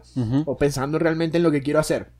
Y en explotar realmente mi potencial. Claro. Entonces, digamos que yo, esa era mi disyuntiva constantemente y lo fue durante todo mi periodo de la carrera. Y algo en lo que yo también pensaba era que a mí, a mí particularmente no me gusta dejar las cosas incompletas. Entonces, yo a veces tenía mis momentos de duda. ¿Será que sí lo voy a hacer o que no lo voy a hacer? Pero independientemente, ya vamos a mitad de carrera. Claro. Vamos a terminarla, ¿no? Al final, ¿qué es lo que puede pasar? ¿Qué es lo peor que puede pasar? Nada, que termino con un título, nuevos amigos y nuevas experiencias. Y no me dedico a ello ya. y no me dedico a ello ya. Y en efecto, de las mejores experiencias que he tenido en la universidad, o sea, fue estudiando esa carrera. De los mejores amigos que he hecho, los hice allá. Este, recuerdo que antes de nuestro primer festival, que fuimos, pasamos por Bonn y luego fuimos a la ciudad de Berlín, nos fuimos por autobús. Ok. Y, y recuerdo que, que estando en, en Berlín, eh, bueno, 10 días antes aproximadamente, yo me caí jugando fútbol en Caracas con unos amigos y tuve una lesión de cervical Ouch. y pasé toda. Estuvimos tres días en Berlín. Yo Berlín no lo conozco. O sea, yo fui a Berlín, tocamos cama. en Berlín, pero fui a una cama. Wow. Totalmente. Tenía que dormir sentado, era horrible, tenía que ir con el terapeuta. fue, fue horroroso y no lo disfruté precisamente, o sea, porque me caí, como te digo, me desconecté por no andar. Bueno, al final fue, no es que estaba enfocado en otra cosa, ¿no? Sí. Sino que simplemente ju- jugando, ¿no? Sí sucede. Y uno, como chamaco, uno tiene también demasiada energía, uno quiere hacer muchas cosas y uno siempre eh, tiende a ser un poquito más disperso. Totalmente. Y recuerdo, no conocí Berlín, o sea, conocí el teatro, tocamos en el Filarmoní, donde toca la Filarmónica de Berlín, tocamos Wow. bajo la batuta de Simon Rattle. Ah, Ese video, ese video también está en YouTube. Hay un extracto. Tocamos Danzón con Simon Rattle, de Arturo Márquez, Wow, en el chido. Filarmoní de Berlín. Puedes creerlo, o sea, eso para mí fue, fue un sueño. Si lo encuentras o si tienes ese Incre- video, mándamelo. Por supuesto, te lo paso, te lo paso. Y en el 2015, Ujú. eh, en el 2013, perdón, cuando fuimos a Salzburgo, Simon Rattle dirigió a la orquesta, de, perdón, en Milán, en la Expo Milán del 2015, Venezuela llevó como parte de la Expo Milán 2015 a más de, eh, fueron como 1400 músicos más o menos, Oh. venezolanos, la orquesta Simón Bolívar, la juvenil de Caracas, la juvenil Teresa Carreño, la orquesta infantil nacional que la dirigió Simon Rattle en Milán y el coro Simón Bolívar. Creo que ese, creo que ese sí lo he visto. El, el- Ah, sí. Bueno, eso Creo. fue, eso fue en Milán eh, en, el, en el 2015. Eh, tocamos en la, en la. Ay, ¿cómo es que se llama este teatro? La. La escala de Milán. Ok. Tocamos en la escala de Milán. Y, y recuerdo que, pues que sí, ¿no? Eh, eh, Ese era el emblema, se me fue la idea. El tema del- de la música latinoamericana y salté a una cosa de otra. Simon Rattle, ¿de qué más estaba hablando? Dije muchas cosas en muy poco tiempo. Ah, ok. eh, bueno, ahorita, ahorita me estabas platicando respecto a tu experiencia de via- estos viajes y cómo lo balanceabas con tu, con, con tu carrera. Exacto, es correcto. Bueno, fíjate, llegando de ese viaje, Ajá. fue cuando yo tuve que, eh, digamos que ese fue el eh, de los últimos viajes que yo hice en ese año, porque luego fuimos a China y ya yo tomé la decisión de que, eh, ok, este, ahí fue cuando yo creí que yo iba a dejar la música, incluso después de haber hecho todos esos viajes y toda esa experiencia, porque como te digo, estaba pasando por una etapa así emocional, la situación país te desbalanceaba, te sacaba de foco, entonces como que nunca lo tuve muy claro y también como estaba muy chamo, estaba adolescente, eh, realmente me lo disfrutaba. Mm, Entonces, así como que a nivel profesional, cómo lo balanceaba, yo buscaba hacer lo posible dentro de las dos cosas, de ambas cosas, dentro de mis posibilidades, cumpliendo con la, con la carrera y cumpliendo con la parte musical, porque realmente me gustaba mucho, pero como que no me atrevía a tomar la decisión de que yo me quería dedicar a eso. Como te digo, realmente lo decidí en el último año en Venezuela, el último año y medio. Que fue cuando audicioné para la Sinfónica de, de Venezuela, como te digo, porque hasta meses antes yo estaba inscrito en una universidad para estudiar administración. O sea, imagínate tú lo, lo desorientado que yo estaba, no veía mi norte. Entonces, digamos que de hecho, estos viajes, todo esto para mí era un escape. O sea, esos viajes para mí eran lo mejor que me podía pasar en el año. Güey, qué chido. Era lo mejor que me podía pasar por lo que me dejaban, por la experiencia, por los amigos que conocí, por las experiencias que tuve con mis amigos, por los lugares que conocí. Y el último viaje que estuvimos en China, recuerdo que yo de niño eh, quería conocer la Gran Muralla. La y cuando muralla. estuve ahí yo no lo podía creer. Güey, O sea, era algo así como que realmente no te puedo decir cómo me sentía o qué emoción eh, experimenté en ese momento. Yo lo que recuerdo fue que grité así, ¡ah! Gritaba durísimo porque no lo podía creer. La primera vez que, que vi la nieve, eh, tenía unos 21 años más o menos. Fuimos a un país que es una monarquía constitucional que se llama Liechtenstein. Ujú. Liechtenstein está entre Suiza y Austria, Ok. un país chiquitico. Ujú.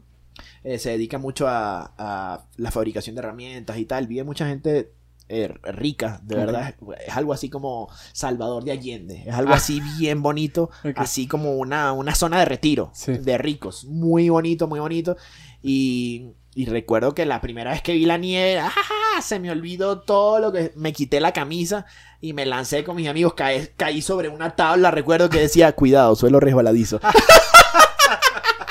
En la noche recuerdo que tuvieron que, que vendarme acá porque me raspé, porque la tabla que decía suelo resbaladizo estaba cubierta como por 50 centímetros de nieve.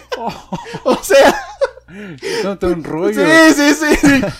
Entonces digamos que en ese aspecto como que yo no luchaba tanto eh, cómo lo balanceaba con mi vida profesional, porque yo realmente yo en ese momento ni sabía cuál era mi vida profesional. Yo como que me Mm. estaba viviendo esa etapa eh, juvenil, por así decirlo, y buscaba vivirla lo más que pudiera y me desconectaba. Yo podía pasar cinco o seis días sin hablar con mis padres porque... ¿Sabes? Sí. Porque de repente estaba en Ámsterdam dando vuelta con mis amigos.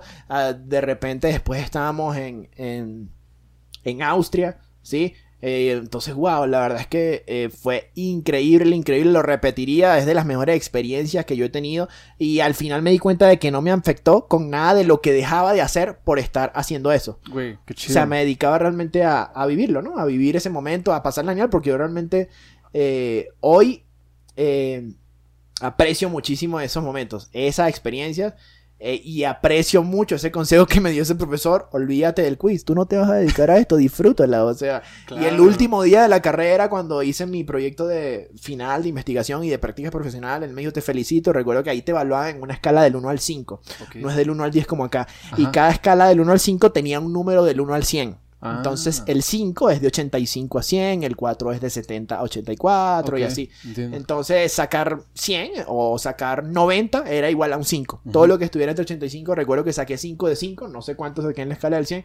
Y él me dijo, muy bien, excelente, pero yo sé que tú no te vas a dedicar a esto. Él me lo decía todavía y yo aún así después de eso todavía tuve un año de duda. Claro. Como te dije, increíble, pero es que la situación país, no es- cuando estás en una situación como la que yo estaba, que ya yo tenía, oye, ya tengo 25 años, este, sigo viviendo bajo el techo de mis padres, no tengo ni un carro, no tengo nada propio, no puedo pagarme un, un alquiler tampoco. Entonces quizás tal vez lo que yo necesitaba era un cambio de entorno. Claro. Y en efecto, ese cambio de entorno para mí no fue el país, sino audicionar por la Orquesta Sinfónica de Venezuela y haber quedado.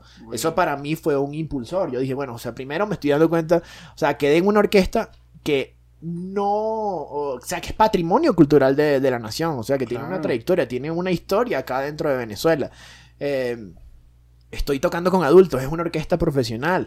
Eh, yo no me consideraba en ese momento músico profesional, aún tenía, sigo creyendo que tengo cosas que corregir, siempre todo es mejorable, siempre todo lo podemos llevar a, a un nivel, pero me di cuenta de que, de que si seguía por ahí podía explotar todo el jugo de talento que, que tenía y que aún considero que tengo. Claro. Y por eso yo creo que nunca es tarde para seguirnos capacitando. Como te digo, este alumno que tengo que por lo menos es mariachi, él, él le daba temor incursionar en la música clásica o algo, aprender a leer porque con- se consideraba viejo. Claro. Se Sí, consideraba entiendo. viejo. Y yo, no, para nada, es la mejor decisión que estás tomando. Siempre es el mejor momento para aprender. Claro, güey. Siempre es el mejor momento para Qué aprender. chido. Aparte, eh, algo que puedo destacar muy cabrón en respecto a esto eh, ah, y poniéndolo en el ejemplo de música que actualmente estamos viviendo.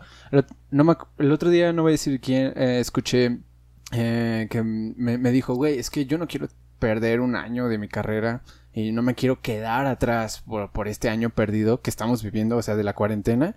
¿Cuántos niños ahorita no están aprendiendo mediante televisión, mediante eh, internet y que se están perdiendo de toda esta interacción social que, debe- que tú y yo tuvimos? Sí. Entonces, esta, esta persona me dice, güey, no me quiero quedar un año más en, en la escuela por el hecho de que por la pandemia, por la cuarentena, Lo pues, va a perder. Ajá, me voy a, no sé, no voy a tener mi, mi calificación de música de cámara y lo voy a volver a tener que hacer.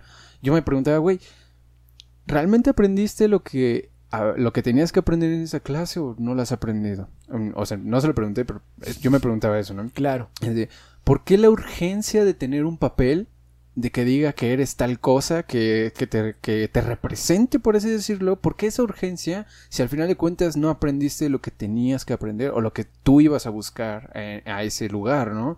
Entonces, ¿por qué no mejor tomarse el tiempo, disfrutar lo que está sucediendo y aprender de esto? Y si, y si, tuviste flaquencias o tuviste un tema por ahí que no lo aprendiste al 100, güey, pues ok, si no quieres perder el año, investiga por tu cuenta, nútrete al, triple de ese conocimiento que tú no tienes y pues ni modo, saca el papel y ya te vas y haces lo que quieras, güey. Pero ¿por qué esa urgencia de tener un papel? ¿Por qué esa urgencia de tener un- una carrera, digamos, que nos deje el dinero y dejar a un lado todo lo que nos apasiona, todo lo que nos gusta, todo lo que a, los, a nosotros lo que realmente, digamos, nos atrae para dedicarnos? ¿Cuántas no sé cuántas personas estén viendo esto que, que no sean músicos y, y que hayan querido serlo, que se hayan querido dedicar y por cuestiones de papás o por cuestiones Sí. de comentarios de terceros, de maestros, de la amiga de tu mamá que hace donas y que te dice, güey, neta, solo te vas a dedicar al violín, no te vas a dedicar a otra cosa y dices, güey, no, cállate los hocico. Claro. Quiero dedicarme a esto y yo sé que tengo las habilidades, tengo la capacidad motriz para hacerlo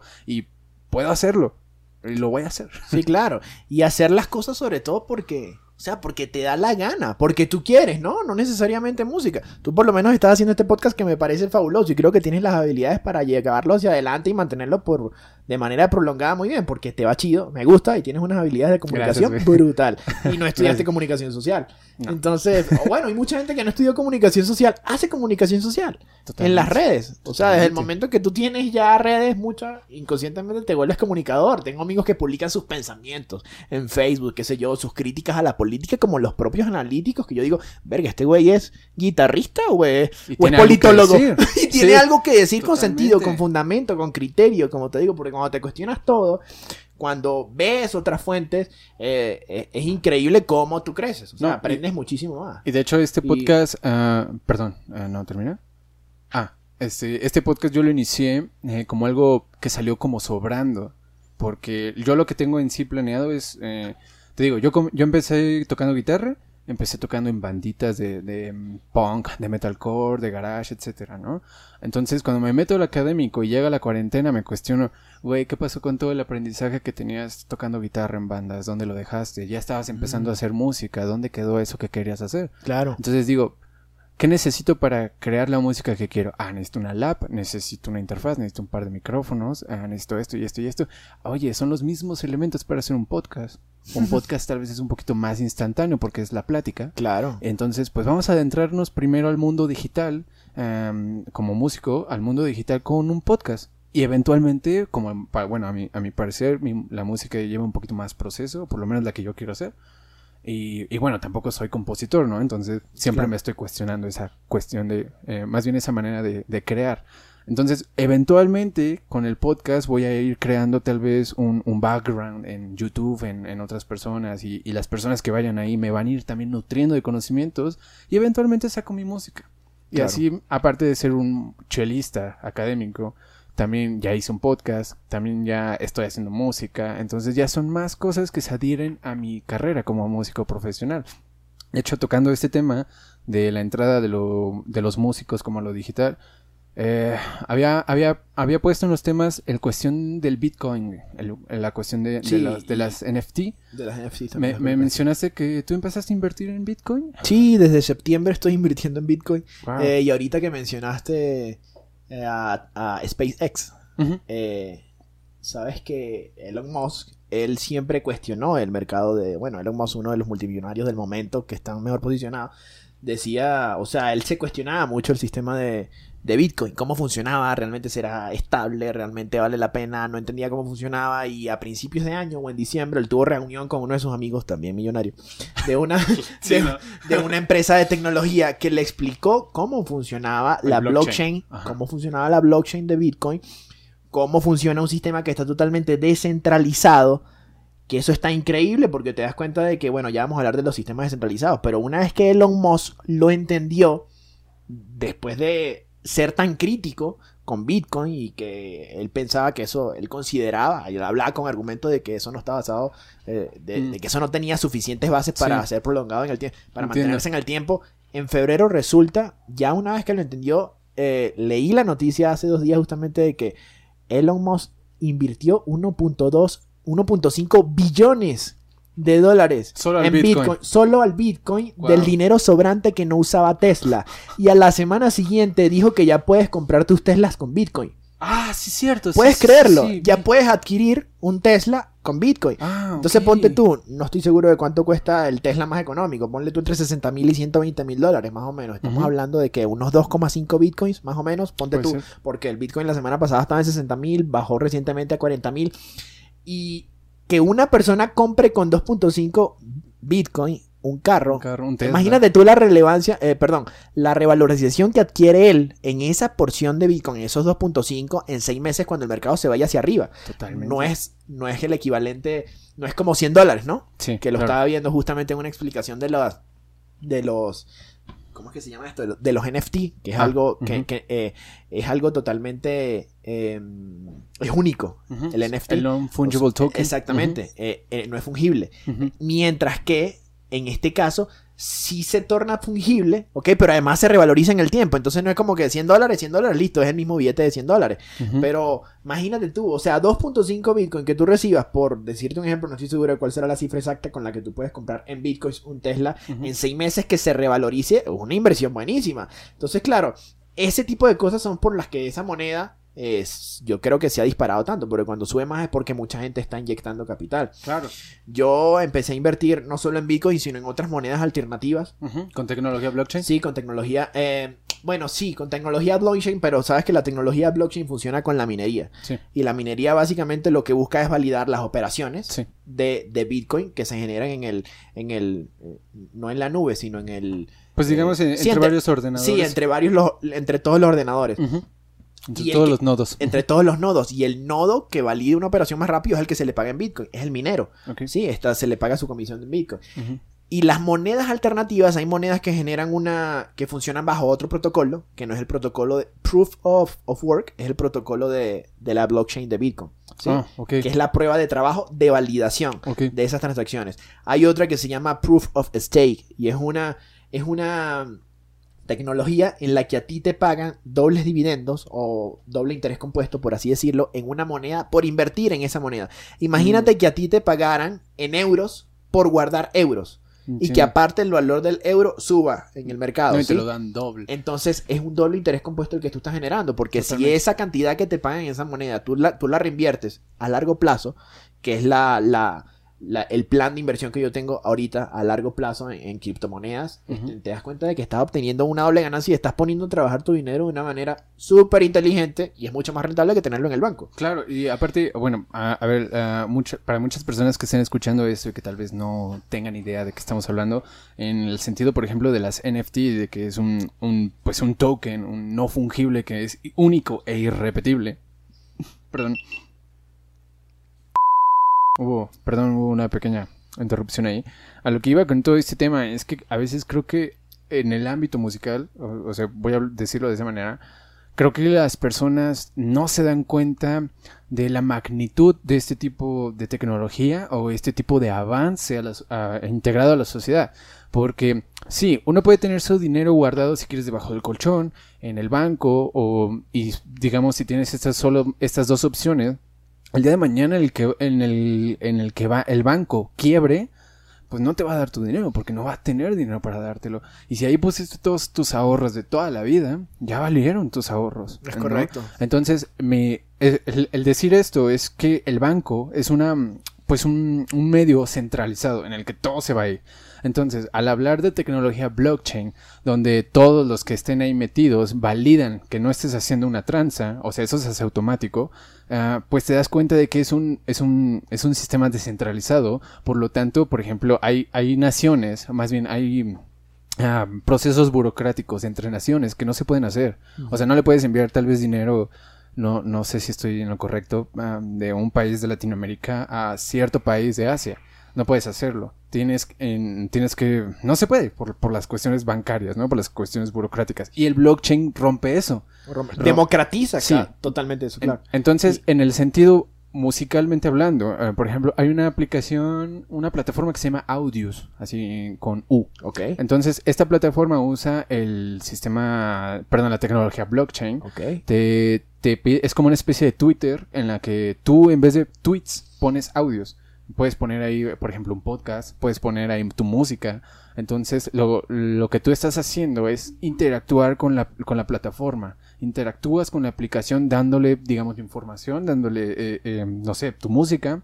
Y aparte, si, re- si compartes y te metes a las pláticas que ahí tienen, que son mediante Discord, estás interactuando con toda ella y no solamente crece tu, tu economía como usuario, sino que también crece la economía de la misma plataforma. Entonces es un ganar-ganar. Ahorita el- la moneda del audios vale un dólar punto seis. Ok. Entonces, imagínate, si, si estás ahí ahorita y el día de mañana, a unos 5 años, esta, esta pl- plataforma crece y el, y el dólar, su moneda, sigue subiendo, ponle que vale a 3 mil dólares la moneda. Entonces, todo lo que ya generaste, güey, es una economía enorme. Y repito, no solamente ganas tú por estar subiendo esto, sino que la misma plataforma, su valor va creciendo. Entonces, eso es algo que por, por, qué, ¿por qué lo quiero meter con los músicos? Porque a veces en, en, el sentido de la trayectoria, digamos, de banditas, o sea, de banditas de rock, banditas de pop, lo que quieras, um, lo quisieras tener tu música en Spotify, tienes que ir con una disquera que te compre tu música, hacer un contrato y que esa disquera te ponga en Spotify y que tengas vistas y, y qué va a pasar el día de las reproducciones, porque en Spotify se paga por reproducción a partir del segundo 30. Entonces, y se paga 0.006 de dólar. ¿A partir del segundo qué? 30. Ah, ok. O sea, si no pasas del segundo 30, cu- no cuenta como reproducción. Ah, wow. Entonces, imagínate cuántas personas que, digamos, les gustan los primeros 15 segundos de la canción y lo quitan. Porque, bueno, yo hago a veces. no eso. cuenta como reproducción. No cuenta como reproducción. Claro. Eh, Aunque lo hayas pasado 10.000 veces, no, no importa. Entonces, eh, ¿qué pasa cuando ya hay ganancias dentro de una plataforma centralizada como lo es Spotify para el, para el artista? Que tiene que primero pasar esas ganancias, una parte a la disquera porque fir- firmaste contrato. Y luego una partecita muy pequeña va a ti como artista. Lo que hace este sistema de, por ejemplo, de- hablando de audios específicamente o de tecnología blockchain, es que permite que el artista, o bueno, la regalía que consume el fan, se le vaya completamente al artista directamente. Que no tenga que pasar por este proceso burocrático de la disquera. Y eso es algo que creo que mm, no mucha gente tiene en la cabeza consciente. O sea, no saben de qué trata, no, eh, y entiendo por qué. Pero tampoco deberían de cerrarse a estas nuevas experiencias. El día de mañana, sí, ah, puedes debatir si eh, y decirme, güey, el día de mañana el blockchain va a desaparecer. Sí, seguramente sí. Mm, Seguramente va a haber un límite en cuestión a la Bitcoin. Pero Y te aseguro que los gobiernos van a querer entrar tarde o temprano. No, China ahorita ya, Ya, está creando su propia criptomoneda, ya- sí. sí, Ya, ya hizo su moneda, una, una moneda digital. Sí. Entonces, el día de mañana en el que, digamos, la antítesis se vuelva una tesis. ¿qué va a pasar, no? Va, seguramente va a existir otro. De hecho, hace poquito escuché, no me acuerdo en dónde, que son pocas las personas, ponle que Elon Musk es una de ellas, que invirtieron tanto bar en el blockchain y como, perdón, en el Bitcoin, y como el Bitcoin es finito también, en algún momento va a Sí, solo un- 21 millones se producirán. entonces, ciertas personas tienen la mayor cantidad del Bitcoin disponible para ellas. Entonces, todas las personas que digamos estemos em, entrando, vamos a recibir menos, por, supuesto. por así Los decirlo. más mortales. Exacto. Entonces, ¿qué, pa- ¿qué tiene que hacer uno en el sentido de dónde poner su dinero? Pues poner en varios lados. Y- Claro. Y, como artista, bueno, esto yo es un consejo que les doy, métanse a más cosas porque de verdad el estar dependiendo de una orquesta, dependiendo de una disquera Sí. y no ser un músico independiente en ese aspecto, te va- el día de mañana te va a joder. Totalmente. Porque vivimos en un, en un solo mundo que en, el, en el cual un chino en un mercado se comió un murciélago y pausó todo. Claro. Jodió la economía, mató a muchas personas, jodió todo, ¿no? Entonces hay que dejarnos de, de, digamos, de tener esta idea de que lo que pasa en China no, no afecta acá. Y sí afecta. Entonces, pues no, no sé cómo ves esta entrada, o bueno, este ejemplo que te doy de la, del audios. No, no está increíble, no lo conocía. Está brutal. Está muy Y chido. quiero saber más. No, te lo Está, paso. está interesante, sí. Y este tema de la blockchain, de las nuevas tecnologías, tecnologías emergentes, es más o menos lo que pasó en los años 90 con el Internet. Mucha gente quería, estaba terca queriendo seguir usando fax. Hoy en día todo el mundo ¿Qué es dependiente. casi sí, hoy en día casi todo el mundo es dependiente del Internet. Sí. Y, y los que niños que nacieron de 15 años, 20 años para acá ya no conocen un mundo sin Internet. Sí, ¿sabes? Pero yo pasé por, por la época en que no podías hacer llamadas porque... ah, ah, ah, ¿Sabes? Porque alguien estaba usando el internet.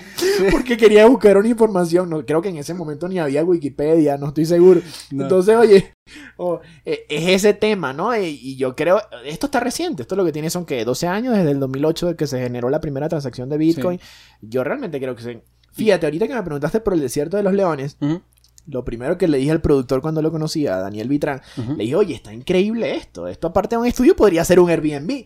Y él se echó a reír, ¿no? Y yo le dije, que está increíble. Y él me dijo, al lado hay una casa similar, la acaban de poner Airbnb hace seis meses. Se llama Bosque, eh, Bosque, algo así. Ajá.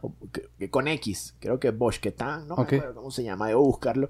Pero cuando me metí en la... Porque yo llegué a mi casa a buscarlo, realmente por ahí tengo el nombre. Y cuando lo busqué, te aceptan bitcoins. Entonces, ya hay personas que están informadas, te aceptan Bitcoin para pagar la noche en. Creo que se llama Box Bochquetep o Bochquetep, no me acuerdo cómo se llama. Es ahí en el desierto de los leones, es increíble. O creo que 500 pesos por persona en la noche, pero te aceptan Bitcoin. Puedes pasar con porción, puedes pagar en porciones de Bitcoin. Y lo que me gusta de esto es que obviamente ayer estaba hablando por lo menos con un amigo y él me dice que lo que no entiendo es que está muy caro, está demasiado caro. Yo no tengo, es que tú no tienes que tener 60 mil o 50 mil dólares para acceder, porque y digo que se ha democratizado eso, que busca precisamente democratizar el intercambio monetario Sí. porque es algo que es fraccionable, divisible en infinite, no, in- no infinitesimal veces, ¿no? Es un número limitado de décimas, este, pero tú puedes comprar una fracción de Bitcoin. Ah, no, no tengo los 60 mil dólares, pero tengo 150 dólares quizás, Claro. o tengo 200 dólares. Y un dinero, por supuesto, que no te vaya a quitar el sueño, pero que Claro. ese dinero realmente tú lo estás trabajando eh, simplemente por saber en dónde invertir, ¿no? Al final es una cuestión de saber invertir, pero de hecho yo recuerdo que cuando yo pagué mis capacitaciones para entenderlo, porque no lo entendía, o sea, me explotaba la cabeza cómo realmente algo te podía, podía hacer crecer tu dinero tan rápido. Sí. Yo decía, wow, no puede ser. Y recuerdo Un que desde que- momento. Sí, así, ah, Un no, no lo sé, Rick. Sí. No lo sé, Rick. Recuerdo que puse muy poco dinero, por supuesto, porque cuando tú vas a hacer una inversión en un mercado que es tan volátil, Claro. es tan volátil es porque baja o sube muy rápido, Claro. pero el porcentaje de ganancia es muy alto, precisamente por la volatilidad. Entonces, eh, eso lo entendí después, pero yo pasé tres meses sin tomar la decisión de poner el primer peso o el primer dólar porque me daba miedo a perderlo, ¿no? Estaba como que, Mm, que arreacio. Y muchas veces el miedo es más el miedo que tenemos de ganancia hacia algo nuevo que, que quedarnos con lo que viejo. quedarnos con lo... O sea, es más, perdón, es más el miedo que tenemos de perder lo que ya conocemos que de ganar Algo nuevo. a, a lo nuevo. Claro, Y muchas veces por eso dejamos pasar también oportunidades. Entonces, ah, bueno, pues le voy a apostar porque no pierdo nada. totalmente. Este, y al final va a ser como el Facebook. Cuando se empezó a abrir el Facebook, la gente, ok, de repente tu familia, tu tía, tu mamá, ya todos tenían Facebook. sí. De repente. Y empezó algo con- en una universidad. Y hoy en día, mucha gente, que su carta de presentación es tu Facebook. Luego empezaron a salir redes alternas, etcétera. Y a medida que vaya entrando más gente, obviamente, va a seguir subiendo su valor. Y en efecto, a futuro, bueno, ya no va a ser la, la única criptomoneda. Pero Mm, esta, claro. esta ya sabemos que es limitada. Sí. Y, y de- en efecto no lo es, hay más de 7000 criptomonedas.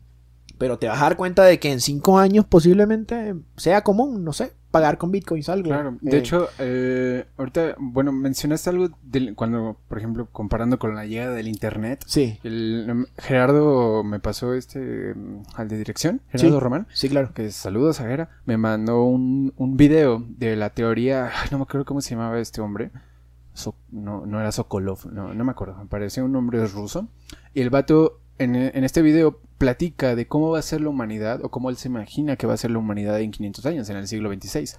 Entonces, él, él dice, estamos en una fase en la que los humanos aún no están unidos, estamos como en la fase punto y algo. El Internet es aquella tecnología que permite que los humanos estén conectados, o sea que tú ves el acceso a la información y entiendes que no existe una sola religión, hay muchísimas religiones, entiendes que no hay una sola etnia de personas, existen muchísimas, entonces la un- lo que hace el Internet, lo que te permite es conectar a todo el mundo. El blockchain yo pienso lo mismo, es una cosa que te permite, por ejemplo, llegar de México o de Venezuela o de Estados Unidos al otro lado del mundo y que lo puedan escuchar y que no haya problema, ¿no? Y que puedas ganar de esto si esta persona rusa, si lo quieres ver, eh, le gusta tu música, pues te la compra y ya, güey. Sí, por y, supuesto. Y eso, es eso va a ser posible. Entonces, yo me quedé muy...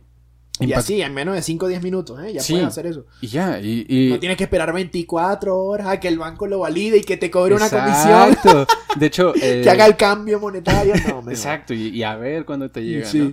El- de hecho, el, el- hay un productor musical, el, el de Empire, de, es un sello discográfico. El vato se cuestiona eso que acabas de decir. Dice, ¿cómo es posible que tú puedes pedir algo por Amazon o por, en este caso, tal vez Mercado Libre y que te pueda llegar el mismo día o en 24 horas? Pero un fan que compra una gorra de su artista favorito y el dinero no se le puede ir al artista directamente porque tiene que pasar por el banco y luego por esto y por esto y por esto y le llega una mínima, mínima fracción, es ridículo. Entonces él propone, güey, a los artistas independientes se les debe de pagar las regalías en bitcoins, que sea un- un- una transacción directa. Wow. Entonces- interesante. Siento que toda esta tecnología ah, actualmente y viéndola a tal vez a 80 años o en 100, o como lo quieran ver, si es que seguimos existiendo los humanos.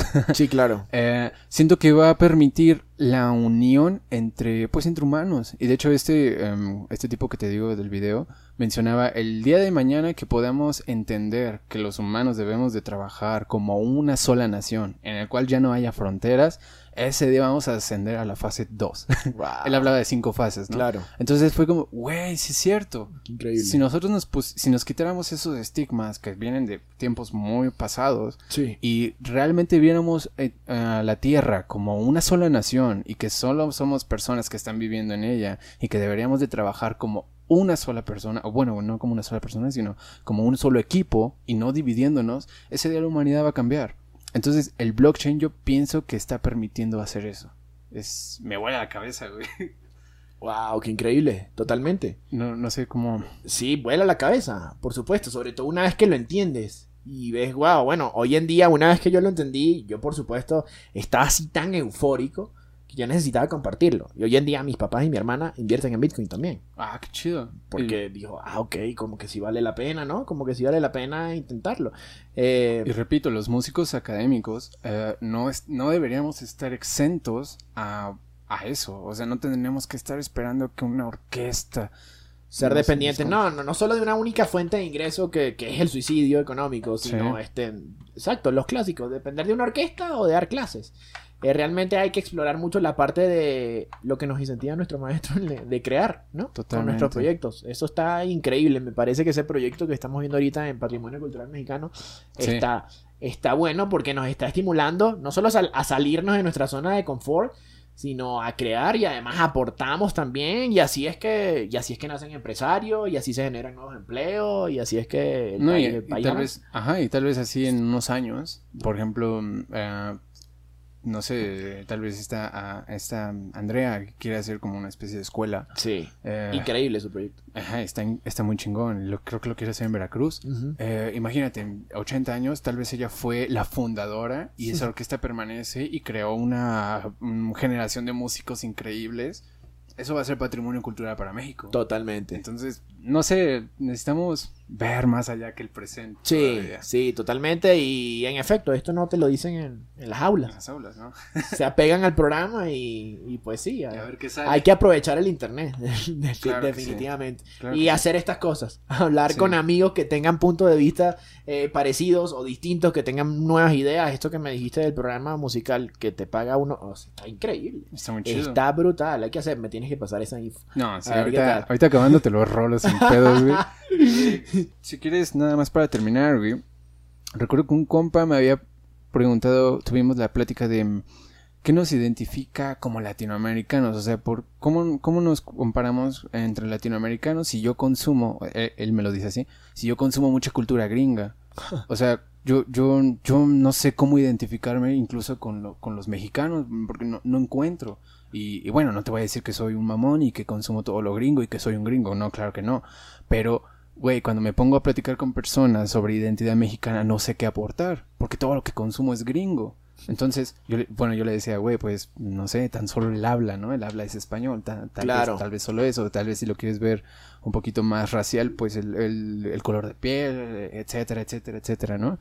Yo quiero preguntarte a ti, ¿qué es lo que tú piensas sobre la identidad, am, por así decirlo, latinoamericana? O sea, México, Venezuela, eh, tal vez en el ámbito musical o igual si no es el ámbito musical, no sé, ¿qué opinas de esto? Mm, wow, fíjate. eh, es que, o sea, como te digo, desde el punto de vista académico, nosotros nos despedíamos de cada concierto en cada gira tocando obras mexicanas. Y somos, Oh, y somos ok. venezolanos. Claro. Si te fijas. Entonces yo crecí con obras mexicanas. Por supuesto, también tocamos Alma Llanera, por Ujú. decírtelo, que es como nuestro cielito lindo en Venezuela.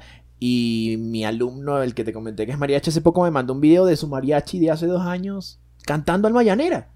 Entonces está increíble porque te das cuenta de que no hay fronteras entre la música, ¿no? Tú escuchas Beethoven, puedes escuchar Beethoven en Londres, como puedes escucharlo en Los Ángeles, como se puede escuchar en Venezuela. Entonces, eso está increíble. Ahora, efectos de, de la música latinoamericana, eh, yo creo que eso es algo que ha hecho el sistema, no solo difundir música venezolana, sino música latinoamericana. Entonces yo creo que es un buen ejemplo, o sea, como del todo el cono sur, ¿no? Música música rítmicamente. Nosotros también escribimos, tenemos muchos merengues, eh, cinco Mm. octavos, taca, taca, taca, taca, sinfonía india, taca, taca, taca, taca, taca, taca, taca. El sinvergüenza, venezolana. Taca, taca, taca, taca, taca, taca, taca, Estamos, o sea, tenemos muchas cosas en común, tanto rítmicamente como a nivel de melodía. Y esto yo creo que se puede extrapolar también a la gastronomía, que es muy variada. Y más allá de eso, pues particularmente la cultura mexicana es patrimonio eh, de la humanidad. O sea, es algo brutal. Y hace poco que me dijiste, ah, oh, que muchas veces los, los mexicanos como que tenemos esa tendencia como a que... Hacernos menos. Hacernos menos.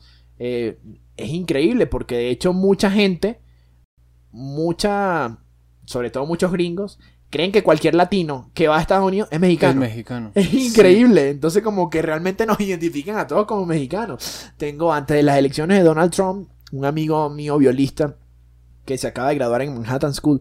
Él un día estaba en el tren con su novia y de repente se metió así un borrachito con una bolsa así todo desaliñado y le dijo mexicano, mexicano. Le empezó a gritar y él, no soy mexicano, bueno, soy latino. Pero, ah, eres un mexicano, no deberías usar este servicio, bájate, regresate a tu país, qué sé yo. Mm. O sea, entonces, eh, eh, o sea, no digo que está bonito, sino, o sea, por supuesto, eh, como que llega un punto en el que quizás nos ven a todos como igual, como una, una, como una sola comunidad, ¿no? Y, y de hecho sí me choca, eh, por lo menos que entre Latinoamérica, sobre todo en a efectos de migración, haya Esa xenofobia Sí. o haya esa riña. Sí, sí, sí. Eh, es increíble. Entonces, mm, ¿qué más te puedo responder al respecto? Eh, o sea, es que es muy rica Latinoamérica y a efectos de Venezuela y México tenemos esas cosas en común.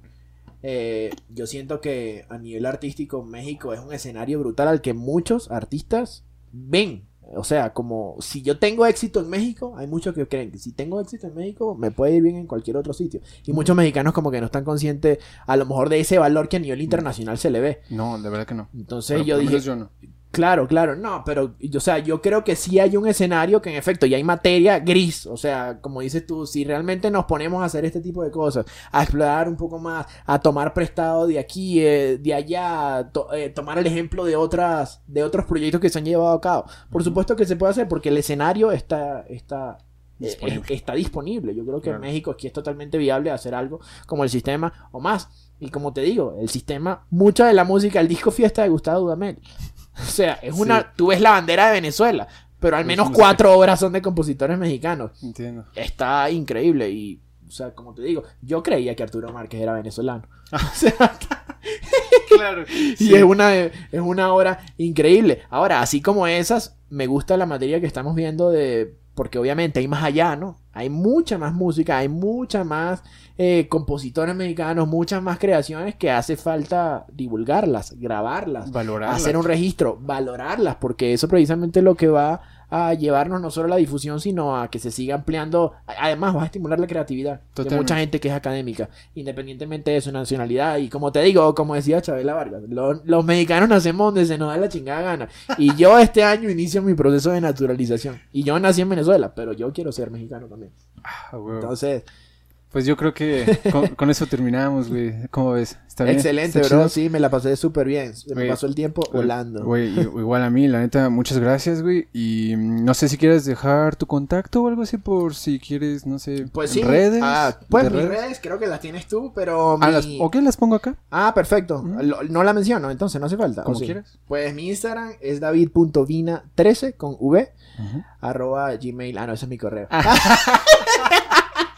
es el mismo, el mismo usuario, es el usuario de, Sí. de Instagram y pues en Facebook estoy como David Jesús Viña Aguilera y pues ahí, ahí nos vemos.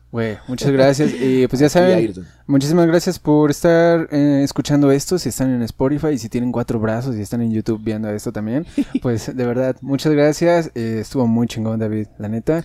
Y pues nada, ahí nos andamos viendo. Nos vemos.